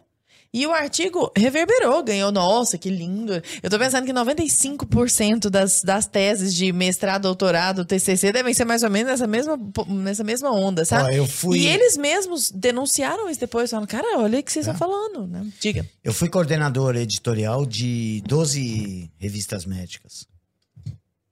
É, assim. Quem paga a revista médica? A associação, tirando uma ou outra das sociedades médicas aí que tem uma estrutura melhor, como a de cardiologia, psiquiatria, mas a maioria não tem dinheiro para produzir sua própria revista, que é um negócio caro. O- principalmente a, a logística, né? Para você fazer. Você tem lá, sei lá, 5 mil médicos de determinada especialidade. Você vai mandar para todos. Então, toda essa logística da revista é muito caro hoje em dia, correio, né? Então, a própria produção científica, a revisão. Então, quem paga isso aí? Agora eu queria só voltar, Felício, no argumento que a gente estava falando muito dos argumentos da camada de ozônio, né? O argumento aí do efeito estufa, da, da, da questão do da, da diminuição lá com relação às décadas, né? Que o pessoal, o pessoal fala que ah, em uma década aumentou tanto, tantos por cento, tantos graus ali. É, e isso você já desmentiu aqui, já mostrou, não, porque é isso aqui, é isso aqui e tal. Agora, e o argumento, por exemplo, do ciclo das chuvas e do aumento do nível do mar? Isso por si só já não, não seria um bom argumento, sei lá, para essa galera? Falar que realmente estamos aquecendo? Ou não? Eu fiz até um documentário agora no começo do ano, porque saiu uma matéria há 50 anos atrás que ele falou que teria 12 metros o nível do mar hoje. 12 12 metros, 50 por causa do CO2, inclusive. Então eu, eu guardo, tenho essas relíquias todas guardadas e eu, de vez em quando eu lanço. Quantos metros tem hoje? Só para. Mesma coisa, não mudou nada. Em primeiro lugar, que o, o, a- tem um, o Macaulay, que era um oceanógrafo que já morreu, ele falou assim: a última coisa que o mar tem é nível. Ele fala assim. Eu Tem vi você mesmo falando nisso uma vez e eu gravei essa frase, cara. É, tem- você tem- coisa que o mar tem É nível. Ó, Você tem lugares que o mar não se mexe, é totalmente pontos anfidrômicos chamados. Você tem lugares que o mar sobe é, meio metro. O Al Gore fala que subi- vai subir cinco metros. O cara não sabe nem ler uma tabela, o imbecil. Ele é muito Não, burro. e o Picareta comprou uma casa na praia. Praia, como o Bill Gates. Ele falou que ia mas- subir 5 metros, sei lá quantos Exato. metros, mas ele comprou uma casa não sei quantos milhões de dólares na praia. Pois é. Aí, aí Que você. loucura. É vigarista, é, a- vigarista. Assim, o pior cenário do IPCC falava que ia subir é, meio metro. Mas meio metro o próprio El Ninho já faz isso. Então o que você está falando? E atualmente, falando que as ilhas da Polinésia estão sumindo, nós estamos há três anos Ó, seguidos de eu vi, eu laninhas. vi em Ubatuba. Eu vi já. Vai muito tempo no mesmo lugar, você começa a ver que tem a- o canto da praia ali na Lagoinha que junta com o rio. Eu vi aquilo, meu, com um metro e meio no rio que a água entrava na casa. E assim, acontecer agora, aí daqui um tempo acontece de novo, aí passa dois, três anos, os caras vão lá, tiram uma foto, sai na, no G1, acho que foi. Meu, olha isso, que mudanças. Cara, cê- aí você vê que a casa do Caissara ali na esquina, que deve ter uns 70 anos, já tem o muro lá. que o cara tá acostumado que todo ano a água chegava ali. Então você vê que a casa do cara já foi feita pensando nisso. E aí esses vagabundos, vigaristas, é o que eu falo, a maioria é vigarista. Pegam uma, uma, um, um expoente assim e fala que, é, que confirma a sua regra. né? É, eu, eu fiz um documentário sobre a, a ilha de Guarujá, aqui em São Paulo, e consegui voltar a. Não lembro agora, mais de cento e poucos anos. Porque teve a, a linha férrea, tudo, mesmo lugar, a mesma pedra onde está o edifício sobre as ondas, fotografei todas as fotos possíveis e imagináveis. Falei, ah, minha gente, passou tudo isso de tempo, não vou lembrar agora quanto tempo. é, é, seguramente dá para dizer que o mar não subiu absolutamente nada, porque está tudo no mesmo lugar. Eu não posso confundir marés, não posso confundir tempestades oceânicas com a formação com lua cheia também. Isso vai subir muito, depois também vai descer muito. Eu tenho eh, N fotos de tudo que você pode imaginar. Então não é isso. Mas os 12 metros, você falou, qual que é o atual, assim? Tem uma... O cara falou que ia subir 12 metros, certo? Continua no mesmo lugar. Tá, mas o mesmo lugar é o quê? Não tem? Então... Não, é referente ao quê? Você pode pegar Ah, os, os marégrafos do mundo inteiro. Primeiro que o marégrafo ele tá ligado no continente. O continente também se mexe. Então, não é uma coisa Marégrafo- trivial Desculpa a minha ignorância. Marégrafo é um a- o medidor de nível do mar, né? baseado em maré. Mas- Exatamente. Então sobe e desce, ele vai lá registrando, aí você vai ter que tirar realmente a média para saber qual é esse nível médio do mar, Ah, né? entendi. É uma referência, mas hum, sobe e desce, Sim. sobe e desce. O problema é que os continentes também se mexem. Você tem regressão marinha, você tem transgressão marinha, depende, as placas mexem um pouquinho, mexe um pouquinho ali, mexeu lá também. Então a Lua passando, tem- nós temos não só a maré oceânica, mas também temos maré terrestre, tem maré atmosférica, tudo está se mexendo no planeta Terra. Então você vai ficar vendo coisinhas de subir meio milímetro, um milímetro. Até onde isso é, é o erro estatístico, porque as coisas do mundo estão todas se mexendo. E fazer. que- É o que eu falo. E tô- tô- qualquer instrumento de medição não te dá uma precisão não, perfeita. nós temos na, na universidade teoria dos erros. Ó, teoria dos erros. É uma coisa extremamente bem consolidada. A matemática. exato. E, e quando você estuda bem aquilo, você fala assim, cara, o mundo natural é intangível. Eu provo isso para os meus alunos, né? Quando a gente fala assim, olha, desculpa, todas as medidas têm erros e você nunca vai saber qual é, de medida fato, exata, a medida exata. Por quê? Porque o número de medições que você teria que fazer dentro de um intervalo de tempo para chegar no valor real é infinito. Você consegue fazer infinitas medidas? Não. Então, você já provou matemática, é a coisa do cálculo diferencial integral, que não é possível. Então, tudo tem erro. É você, será que o teu erro e essa sua medida não está inerente também ao próprio meio que você está medindo? E aí eu explico. O meio não te favorece a ser medido. É como se não, não tem asco do ser humano querer pôr ba- balizas e boias nele de medição. Na verdade, o que, que são as medições? São boias de sinalização que os seres humanos colocam na natureza para dizer o que está mudando. Olha que loucura. Ah, como é que eu sei que o nível do mar é tal coisa? Como é que eu sei que é alta pressão e baixa pressão? Quando é que eu sei que quando tem muito ozônio menos ozônio? Tem uma referência. Quem criou a referência? Foi Moisés quando desceu com os dez mandamentos? Não, nós que inventamos. E essas referências só servem para exatamente isso. Referenciar para você entender quando tá para mais, quando tá para menos, e aí você vai entender porque tá para mais e porque tá para menos. É assim que funciona a ciência. E essa é a beleza da ciência e entender como essas teleconexões se, se, se juntam, né? Por exemplo, nós estamos três anos de laninhas praticamente. Laninhas significa que a circulação de ventos no Oceano Pacífico está muito forte do sentido daqui da América para a Oceania. Então, como o vento arrasta a água dos oceanos, o que acontece? O nível do mar pro lado de lá, que a gente é perto da Oceania, está mais alto. Então está um pouquinho mais alto, 5 centímetros, 3 centímetros, 2 centímetros, mas é porque o mar está sendo jogado para lá. Aí você tem uma corrente oceânica que vem de subfundo para voltar, então é uma circulação gigantesca. Aí o pessoal fala: ah, as ilhas estão desaparecendo por causa do aquecimento global. Oh, nós temos ah, outras é, partes da ciência que já estão mais consolidadas, que nós sabemos como funcionam as coisas, que não permitem você fazer uma explicação rasteira dessa. E é esse que é o grande problema. Porque pesquisar dá trabalho e, e é- a seriedade do seu trabalho é complicado, demorada, e hoje nós estamos nesse produtivismo acadêmico que é ridículo, por isso que os caras fazem qualquer porcaria e segue a onda que é mais fácil, coloca lá 10, 12 co- eh, trabalhos no ano. Eu Falei, cara, isso é impossível. A ciência não é fábrica. Ciência demora, ainda mais climatologia. Você precisa passar um ano inteiro de dados para você fazer uma relação com alguma outra coisa, com a tua série de médias, né? Ah, esse ano aqui tá mais, esse E tá o número menos. de fatores da tua área é, É assustador. é assustador, Agora, né? se o que a gente está falando então é uma farsa, né? Então, teoricamente, eh, estamos falando que é a conclusão, né? É que é uma narrativa. A quem que interessa atribuir a culpa disso, sabe? Então, nós temos aqui um espantalho que não parece interessante, que funciona a servir de uma narrativa que tem a ver com globalismo, nova ordem mundial. Até acho que vale a pena a gente entrar em nova ordem mundial e tal. Mas a quem interessa atribuir a culpa disso? Ah, Fulano é o culpado para derrota dessa pessoa. Olha, eu acho que é, se, você- se eles conseguem é, direcionar essa culpa é, para aquilo que eles querem mudar do nosso comportamento.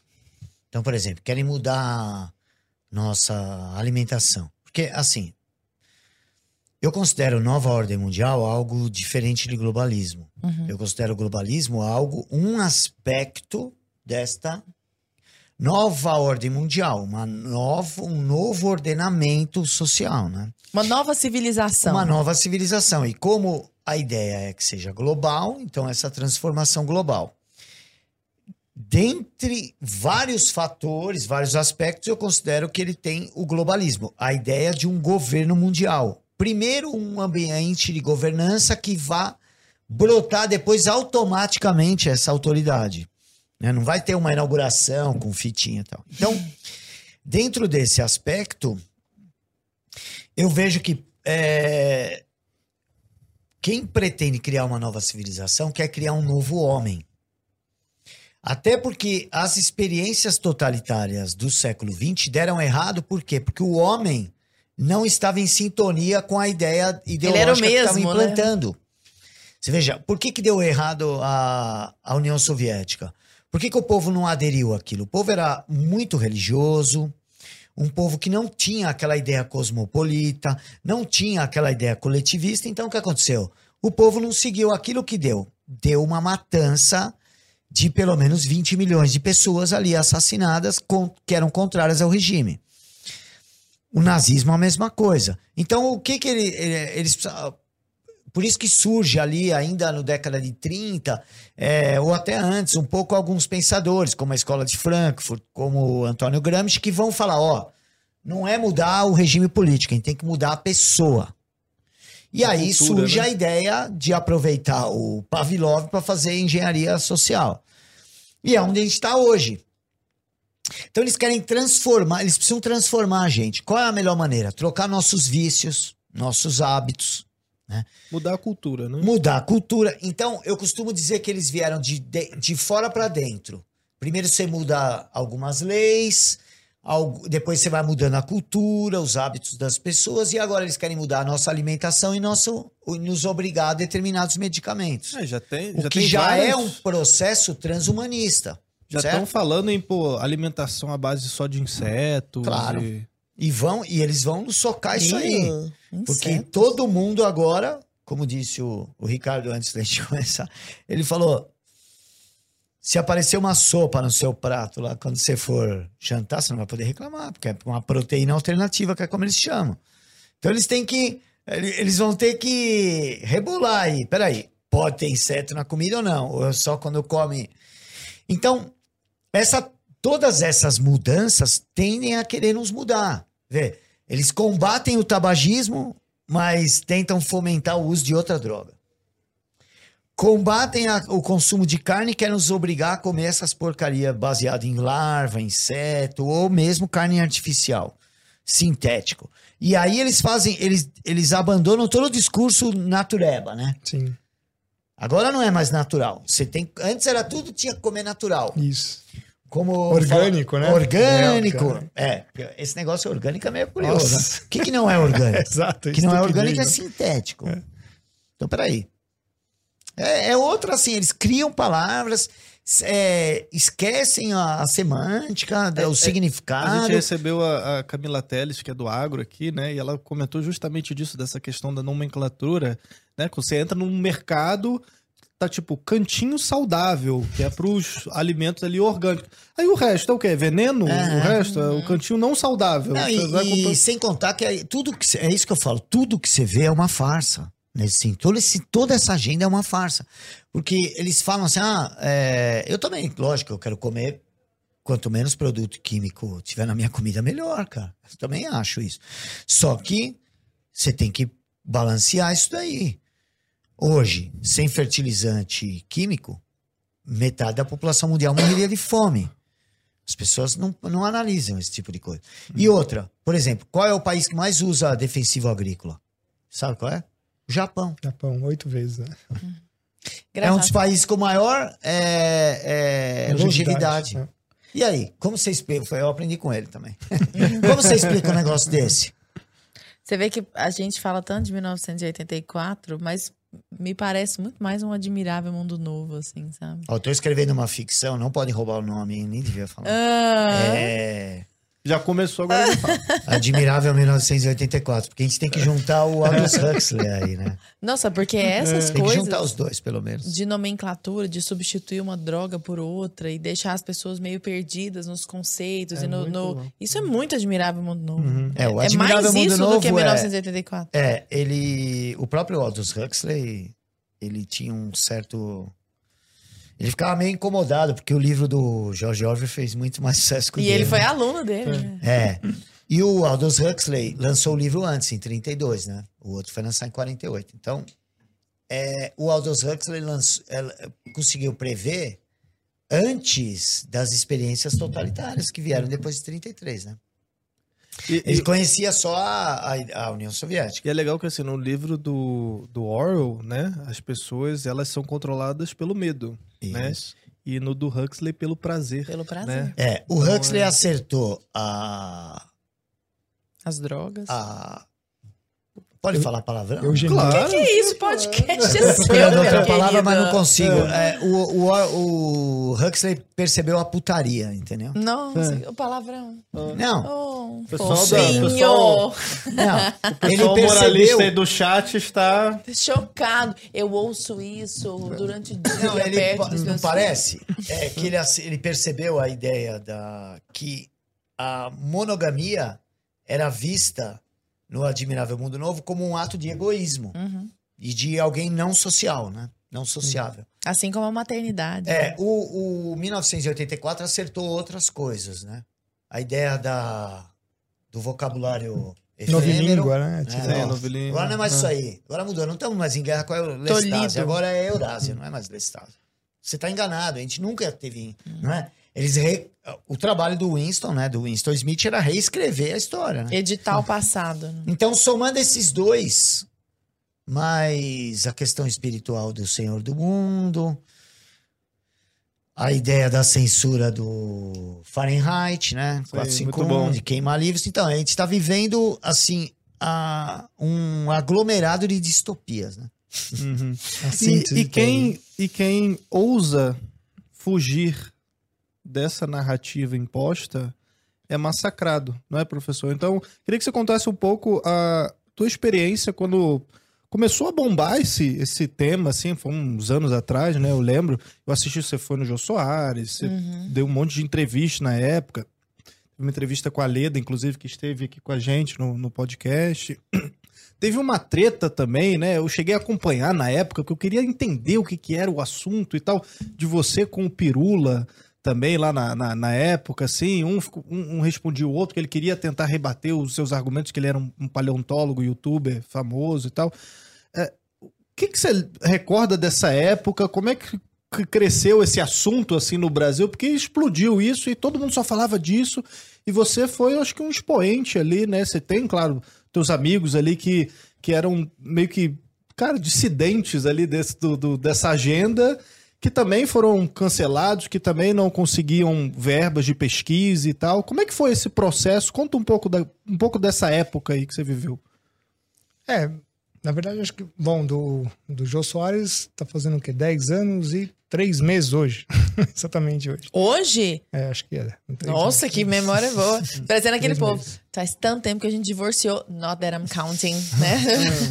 Exatamente. Acho que ali que foi o boom. Mas já falava antes, já Sim. ia em outros programas de televisão, ou de.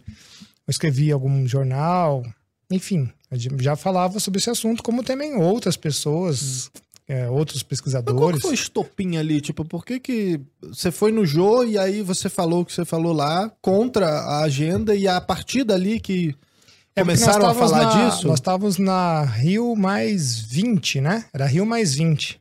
Hum, Era Rio mais 20. Então, eu tenho uma noção do que, que fizeram ali para eu ir para aquele programa. Eu acho que foi uma ordem de alguém do governo. É a minha percepção disso. Era uma arapuca. Era uma arapuca para mim, com certeza, só que o tiro saiu pela culatra, né? Eles pensaram que iam fazer chacota da coisa e não foi. Acho que eu vejo por, essa- por aí. Mas por que que eu acho que tinha que melar Rio mais 20? Porque todo mundo tava pulando fora.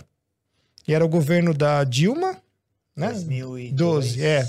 12. Era a Dilma, a gente escreveu uma carta para ela Caramba, tem 10 anos. É, teve isso. a Rio mais 10, né? Depois teve Rio mais 20. É, a Rio Mais 10, não sei se teve. Teve Rio Mais 10 Teve, acho que foi na África. Acho que foi um país africano, não foi? Não, mas então não é Rio Não, Mais. então, mas eles colocaram. era Ah, só o Rio mais logo, 10, assim. né? É, então tá. Acho que é.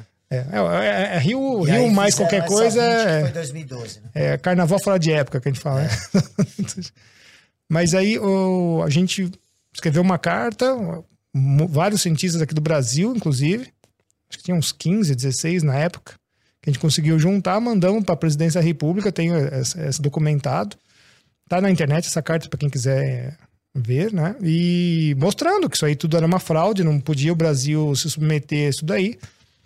E a partir dali é que começou uma guerra mais ferrenha, né? Uma guerra mais ferrenha Mais de, ideológica ali. de agentes que com certeza são pagos para fazer isso, né? Perseguição acadêmica total, acabou a carreira completamente, corte de salário em 85%, né? Com um monte de fraudes de, de avaliação, uma coisa absurda assim, que era para o Isso Ministério aqui Público. na Universidade de É, na universidade aqui mesmo. né? Era pra você e os seus colegas deixarem mesmo de...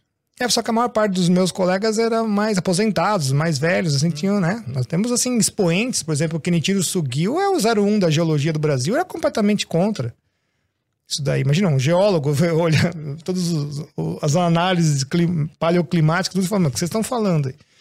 É, então, todo mundo que começa a falar contra esse assunto é cortado. Tiram suas funções, é denegrido, assim, absurdamente. Toda hora sai notícia a meu respeito nos, nas mídias mainstream que eu fico assim ab- abismado do, do, que, do que eles conseguem fazer.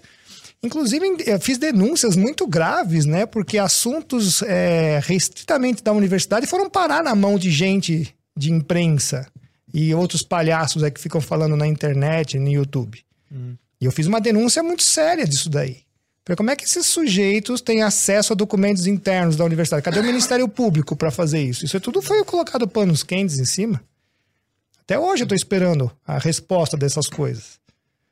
Né? Como é que o sujeito está falando? Nem meus advogados tinham acesso a coisas que a gente queria saber o que eles estavam aprontando por trás, e o sujeito vai na, na, na, na- na televisão, na imprensa, falando coisas que a gente nem sabia, ficamos sabendo meses depois.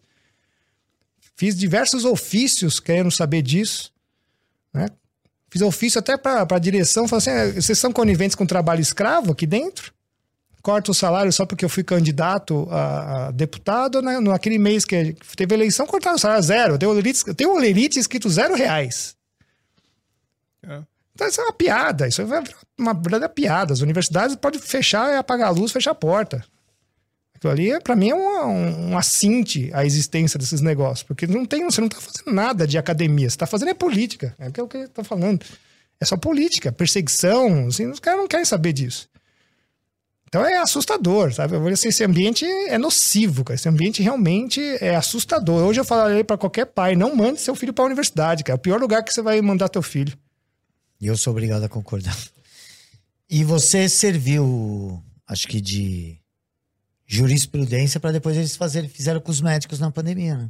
Exatamente. Por isso que quando eu, quando eu, eu vi a fraudemia É o acontecendo, mesmo modus operandi, né? eu, é, na hora eu identifiquei e falei: não, isso aí. não- É, porque eles usaram o mesmo discurso A de doutora Nise. cancelamento, eu odeio É. essa palavra. Sim. No caso dele, fizeram com a doutora Anise, com o doutor Alessandro Loyola, com o, o Zebalos.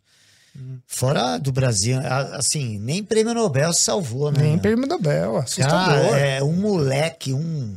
É pena que eu não lembro o nome dele, que você não ia falar, porque esse vagabundo merece ser citado. Um vagabundinho lá de um jornal, da, acho que era da Folha ou do Estado, que eu não consigo mais diferenciar essas porcarias. assim, ó, é, acusando o. O médico de. Eu não lembro se era o. O Dr. Robert Malone ou esse que eu tenho dificuldade de pronunciar aí, o, o francês lá, o Luc Montagnier lá. O cara isolou o vírus da AIDS, cara. Entendeu? Aí você vê um moleque, meu. Moleque. É, tanto de idade quanto de mentalidade. Chamando um cara desse de mentiroso, cara. Imagina. cara. De negacionista. E o que, que ele estava falando ali? Ele falou: ó, vacinar no meio de uma pandemia vai gerar varia- variantes. Que, que aconteceu? O que, que aconteceu com esses idiotas? Nunca vão voltar atrás e admitir isso.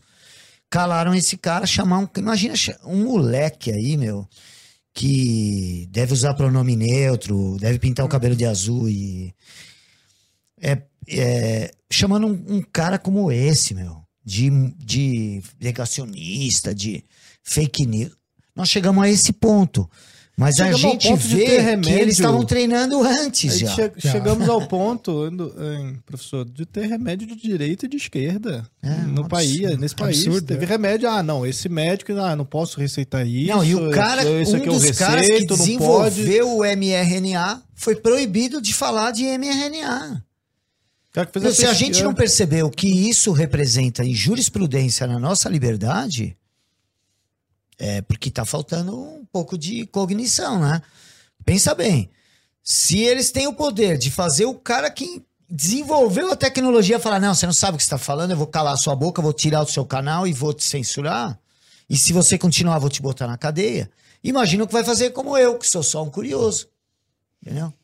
Então. Professor, o senhor fala sobre nova ordem mundial e o senhor fala que o objetivo final da nova ordem é a construção de uma nova civilização global, com outros parâmetros que vão contra aqueles que são os, os fundamentos do Ocidente, né? Ou seja, direito romano, filosofia grega, moral judaico-cristã e tudo isso aperfeiçoado em todas as searas pelo cristianismo, né? Então, quando o senhor fala em nova ordem mundial seria esse novo homem. Quando a gente pega essas pautas sobre as quais o senhor está falando, né? Sei lá, é, identidade de gênero, assim, são, são, são muitas pautas que deixam a pessoa olhando para outros aspectos relativos ao indivíduo, à sua personalidade, às suas variações e tudo de caráter muito subjetivo. O senhor enxerga essas coisas todas interconectadas? Sim. Porque a gente tá nessa conversa. Eu tô tentando fazer, até porque nós já estamos meio que nos encaminhando pro final, mas eu tô uhum. tentando fazer uma, uma amarração, assim, de tudo que foi dito aqui. Porque a gente fala de pronome neutro, a gente fala de aquecimento global, a gente fala de submissão a esses órgãos supranacionais. O senhor acha que, de, de alguma forma, todas essas coisas estão interconectadas, olhando para a nova ordem mundial? O senhor acha que é isso? Sim. É, a começar é, é a criação do novo homem, para que ele seja é, ele aceite uma nova sociedade. Você precisa ter mudado o homem antes. Né? Isso já é algo que já vinha sendo discutido é, entre intelectuais revolucionários antes da Segunda Guerra Mundial e que toma muita força após a Segunda Guerra Mundial, com a, o pensamento da escola de Frankfurt chegando nas universidades do mundo inteiro. Mas tem uma coisa que acho que eu costumo dizer que para a gente avaliar o que é uma, se uma iniciativa qualquer, um fenômeno político ou um acontecimento colabora para a construção dessa nova civilização, eu acho que a gente pode tentar identificar, identificar três pontos que vão confirmar isso. Em primeiro lugar, se essa iniciativa aumenta o poder dos burocratas internacionais e diminui a soberania nacional. Esse é o primeiro fator. O segundo, se o que está acontecendo, ou iniciativa, ou fenômeno, ele colabora para o fortalecimento do poder do Estado e o enfraquecimento do direito individual. Esse é o segundo fator. E o terceiro, que é menos visível, é se ele concentra os melhores mercados nas mãos das grandes corporações internacionais. Esse é o menos visível, porque esses são os donos do projeto, entendeu? Então, cada vez que entra uma lei lá ambientalista, ó, você não pode plantar aqui, agora não é mais dois metros da, da do rio, é Dez. quatro metros, entendeu? Você pode ver que essas iniciativas vão no curto, médio ou às vezes só no longo prazo, trazer benefício para a concentração de mercados nas mãos daqueles grandes ou players de qualquer segmento. Então, quando entra uma lei aí, olha, vai ter que mudar um negócio no automóvel. Hum. Pode contar que vai dificultar a vida do pequeno. Uma nova lei ambiental, uma lei de saúde, uma lei trabalhista vai sempre dificultar o menor. Vai dificultar o empreendedorismo. E isso facilita para os grandes concentrarem mercado. Então, esses três itens, para mim, definem se uma, um, um fato qualquer ele faz com que essa agenda avance ou não. Porque se a gente pegar lá os 17 ODS da Agenda 2030, e o que é mais importante, não os ODS, porque o OD o ODS é o enunciado bonitinho, né? Vamos acabar com a fome. Todo mundo quer. O que é importante ali é prestar atenção nas 169 metas. Ou seja, naquilo que eles vão nos enfiar goela abaixo, é, para tornar possível esse enunciado bonitinho ali que todo mundo concorda. Ninguém é a favor da fome, né? Não conheço nenhum diabo que. Olha, cara, Todo mundo é a favor das tartaruguinhas. todo mundo né? é, é a favor de preservar as coisas e tal. Mas espera aí. Você tem que pôr isso num contexto de realidade. Sim. Né? Olha, eu não, não, não gosto de ficar matando boi. Mas se for pra eu comer, é outra coisa, né? Agora, se o cara ficasse dando tiro, ficar parecendo que o cara tá dando tiro no boi, eu ia ser contra também. Sim. Vai matar o bicho pra quê? Né? Eu sou contra até essa pescaria esportiva aí, tira o bicho lá, olha, ele mostra assim, aí tira o anzol do coitado e joga lá. Fala, cara, você pescou até por, por um objetivo, é, eu acho que uma responsabilidade moral. Você pescou o bicho, fez ele sofrer, ele tem que comer isso aí, cara. Vai ficar se divertindo com o sofrimento do animal, eu já sou contra, lá. entendeu? Eu já sou contra isso aí. Eu sei que tem, tem gente que vai discordar de mim, mas eu acho que Deus nos colocou para tomar conta dos animais, não para judiar deles, entendeu? Então, agora, para comer, o homem. se- é, veja, nós aqui ainda ocidentais, a gente tem o abate de animal mais humano possível. né? Quem já viu como é hoje, a gente vê outras culturas aí é, que ninguém critica, que é um negócio é, desumano até. Mas enfim, era isso. é, eu acho importante perceber esses três itens que colaboram para o avanço dessa E agenda. você falou dessas leis aí, só que são leis, né? Que são.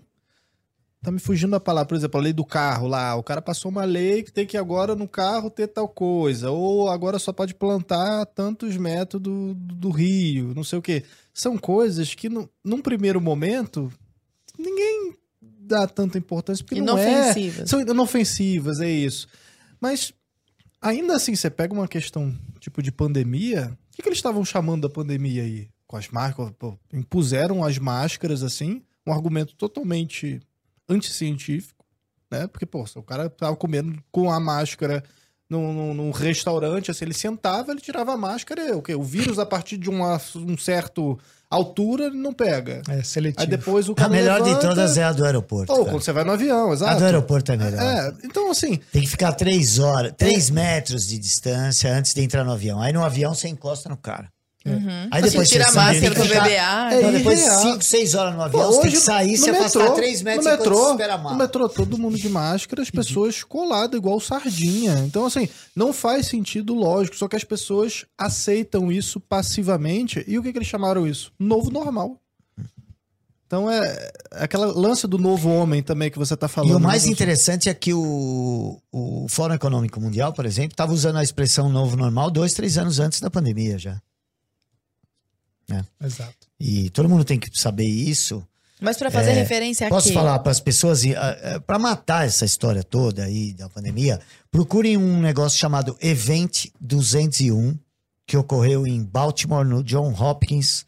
Foi uma simulação de pandemia que aconteceu dois meses antes da pandemia, Ah, eu vi isso num aí. hospital lá, John Hopkins, em parceria Fundação Rockefeller, Fundação Bill e Melinda Gates, Fórum Econômico Mundial, uma espécie de Ministério da Saúde da China, um cara que trabalha com o Anthony Fauci lá do CDC. Então, as pessoas têm que ver isso daí. E não esperem isso da imprensa, porque a imprensa é nosso inimigo. A, a gente já tem que iniciar a conversa assim. Quando você recebe uma informação dessa mídia mainstream, você já tem que partir da premissa de que ele quer te enganar. E, e é simples assim. É, de, não é simples perceber isso. O cara que joga lixo lá na sua casa com entretenimento, produz um funk carioca, produz é, aquela vulgaridade é, 90% do tempo. Não é? O entretenimento é 90% do tempo da televisão. Cara só joga lixo na sua casa lá. Música ruim, filme ruim, pessoas, é, conversas inúteis, é tudo aquela bobagem. Programa de auditório, cara. Só o fato de ainda existir programa de auditório mostra. É, reality show foram piorando. Aí esse cara, durante meia hora, ele fala: agora eu vou falar a verdade pra eles.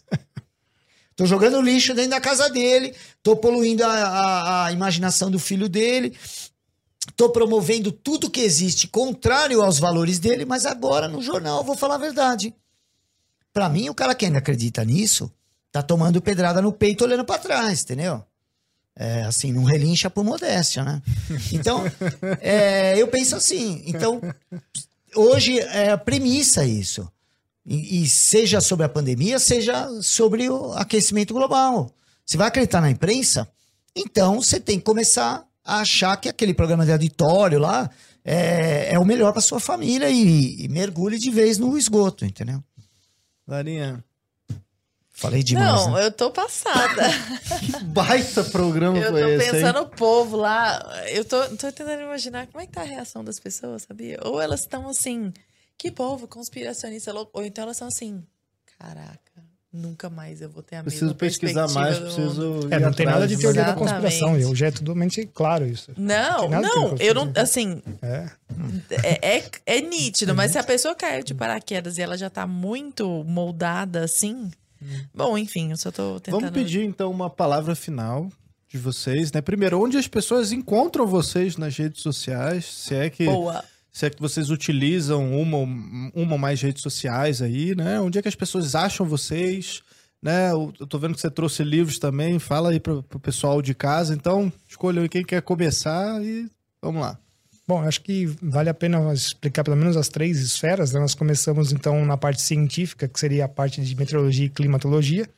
Mostramos que isso é uma fraude, isso não se encaixa em nenhum momento, e então, mesmo é, eu estava desbravando em cima disso, mas qual é o, porquê disso? Aí cai na área do professor Alessandro, que é a geopolítica, que é a segunda esfera. Mas tem um outro problema muito maior que a terceira esfera, que é para que isso tudo trabalha. Quando a gente vê que eles querem tirar o CO2 da atmosfera, quando eles querem reduzir a, a população do planeta, tem gente do IPCC que fala que não tem que acabar com 90% da população do planeta. Nós entramos numa terceira esfera, que é uma batalha espiritual. Eu não sei se o professor Alexandre concorda, mas eu acho que ele também concorda, que já está mostrando ali um cartão, pra, um cartão vermelho. assim. É, nós entramos nessa esfera. Então, no, no final das contas, quando a gente vai concluindo tudo isso, né? Mas por quê? né? É só poder? Não, tem uma coisa muito pior que realmente é uma batalha espiritual entre agora é realmente é o bem e o mal. Assim, no- no- nos dias derradeiros agora. né? A gente está chegando nessa, nessa conclusão no final das contas. Porque submeter toda a humanidade a perder toda a sua história, né, formando uma engenharia é, social nesse nível, né, e tá lá no, na- no, no relatório que saiu na Rio 92, né, submeter a humanidade toda a, a chegar ao nível de indivíduo, significa que eles estão realmente querendo caçar homem por homem, né, do planeta Terra para se moldar ao que está vindo. É o que está vindo é uma coisa muito tenebrosa aí que nós vamos ter desdobramentos terríveis a partir de 2023. Bom, para quem quiser me encontrar, tem um canal no YouTube RF Brasil Embaixada do Reino, que eu acho que o nosso país é o melhor país do planeta e por isso que todo mundo a batalha final acontece aqui. Sempre gosto de dizer isso, né? Tem a de Israel, tem, mas aqui também tem uma, uma pré, um prelúdio. E também tem ricardofelício.net. O pessoal pode encontrar lá também o, é, cursos, pode encontrar vídeos, etc. E material também é suficiente para entender um pouquinho mais sobre isso, né? Artigos científicos, é, é, ver os outros cientistas que estão falando sobre isso, que é uma grande mentira que 97% dos cientistas falam que aquecimento global é verdade. Isso é uma fraude gigantesca que já foi derrubada pelo Legacy Sony Brights já em 2013. Fica parecendo propaganda do, de pasta de dente. 9 em cada 10 dentistas Não. É. Mata 99,9% dos germes. O que escapa é o Covid, não? O Covid não. Só escapa o que você pegou, amigão. Aí ele- qualquer um que você pegou. É o é o 01. Então, eu não falo, isso aí não é coisa de vigarista. Vigarista. Nós estamos. As grandes corporações hoje, elas eh, atuam como vigaristas, meu. Esse negócio de programação neurolinguística, de tentativa de engenharia. Não é coisa de vigarista. O cara tentar fazer você tomar uma decisão que não era sua. Isso é desonesto. E a gente tá aceitando esse tipo de desonestidade agora só porque tem um nome bonito. Olha, antes era charlatanismo, que é o nome da minha próxima live. Ah, agora não, agora é programação neurolinguística, é, um, é, um, é uma estratégia para te convencer. Então, ricardofeliz.net. Escardofeliz.net e, e, E tem o canal- RF Brasil Embaixada do Reino. Canal do YouTube, vocês vão Redes lá. sociais, tá? Facebook, Instagram, essas coisas? Não, tudo isso eu cancelei, eu não tenho mais nada. E você, professor? Bom, eu tô em, acho que quase todas as redes aí principais, mas a minha principal, onde eu é, Mais ativo. atuo né? mais é no YouTube mesmo, No onde eu faço lives toda semana, né? E qual é o canal? Qual que é o... Alexandre Costa. Então Alexandre é youtube.com barra Alexandre Costa.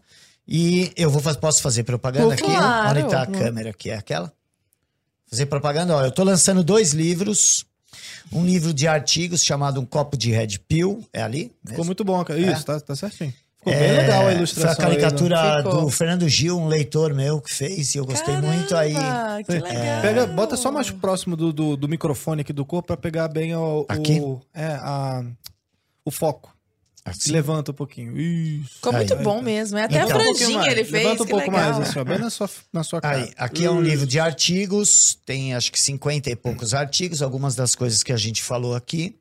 Ele deu origem agora a uma live de sexta-feira, todas as sextas-feiras, uma live com convidados. E eu vou aproveitar aqui para assumir, o, porque o professor Ricardo assuma o compromisso.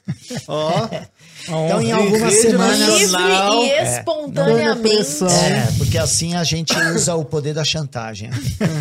e eu tô lançando um, um, um livreto aqui, que acho que vai chegar em banca de jornal e tal, que é sobre essa questão que eu acho importante a pessoa saber que existe um praticamente um mundo é, por trás de tudo isso, que é o, que eu tô chamando aqui de ocultismo. Mostra de novo o livro aqui, perto da- mais do Aí. seu rosto, assim, só É, uma, é um, um livreto aqui que põe a- o, o mínimo mesmo que a pessoa precisa para começar a estudar esse assunto e vai ver como esses elementos, embora muito a nossa sociedade meia materialista e não dê muito valor a isso, vai ver como por trás de quase todas as decisões políticas ao longo de toda a história humana teve esses elementos ocultistas envolvendo.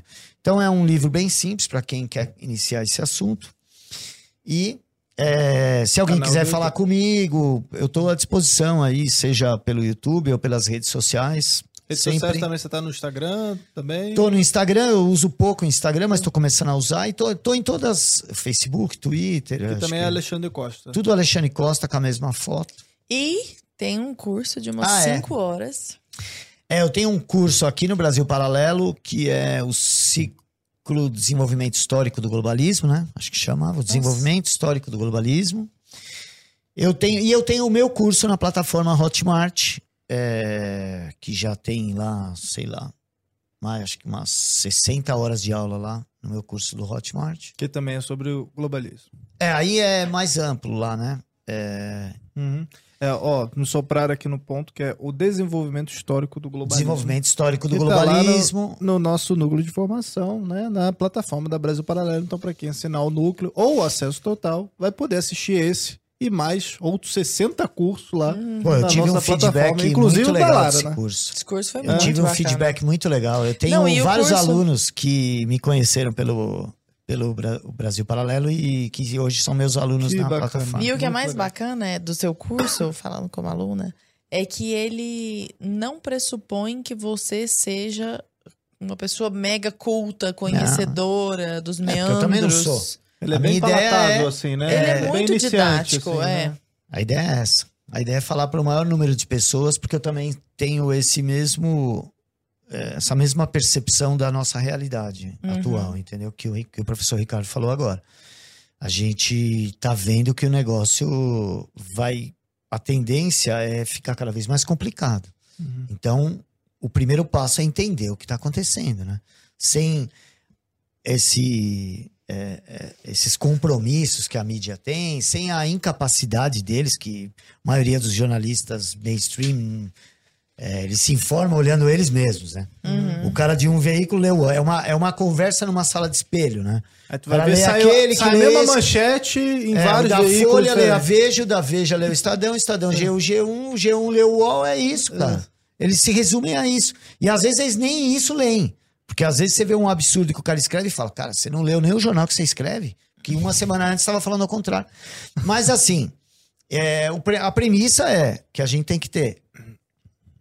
é, essas pessoas não querem o nosso bem.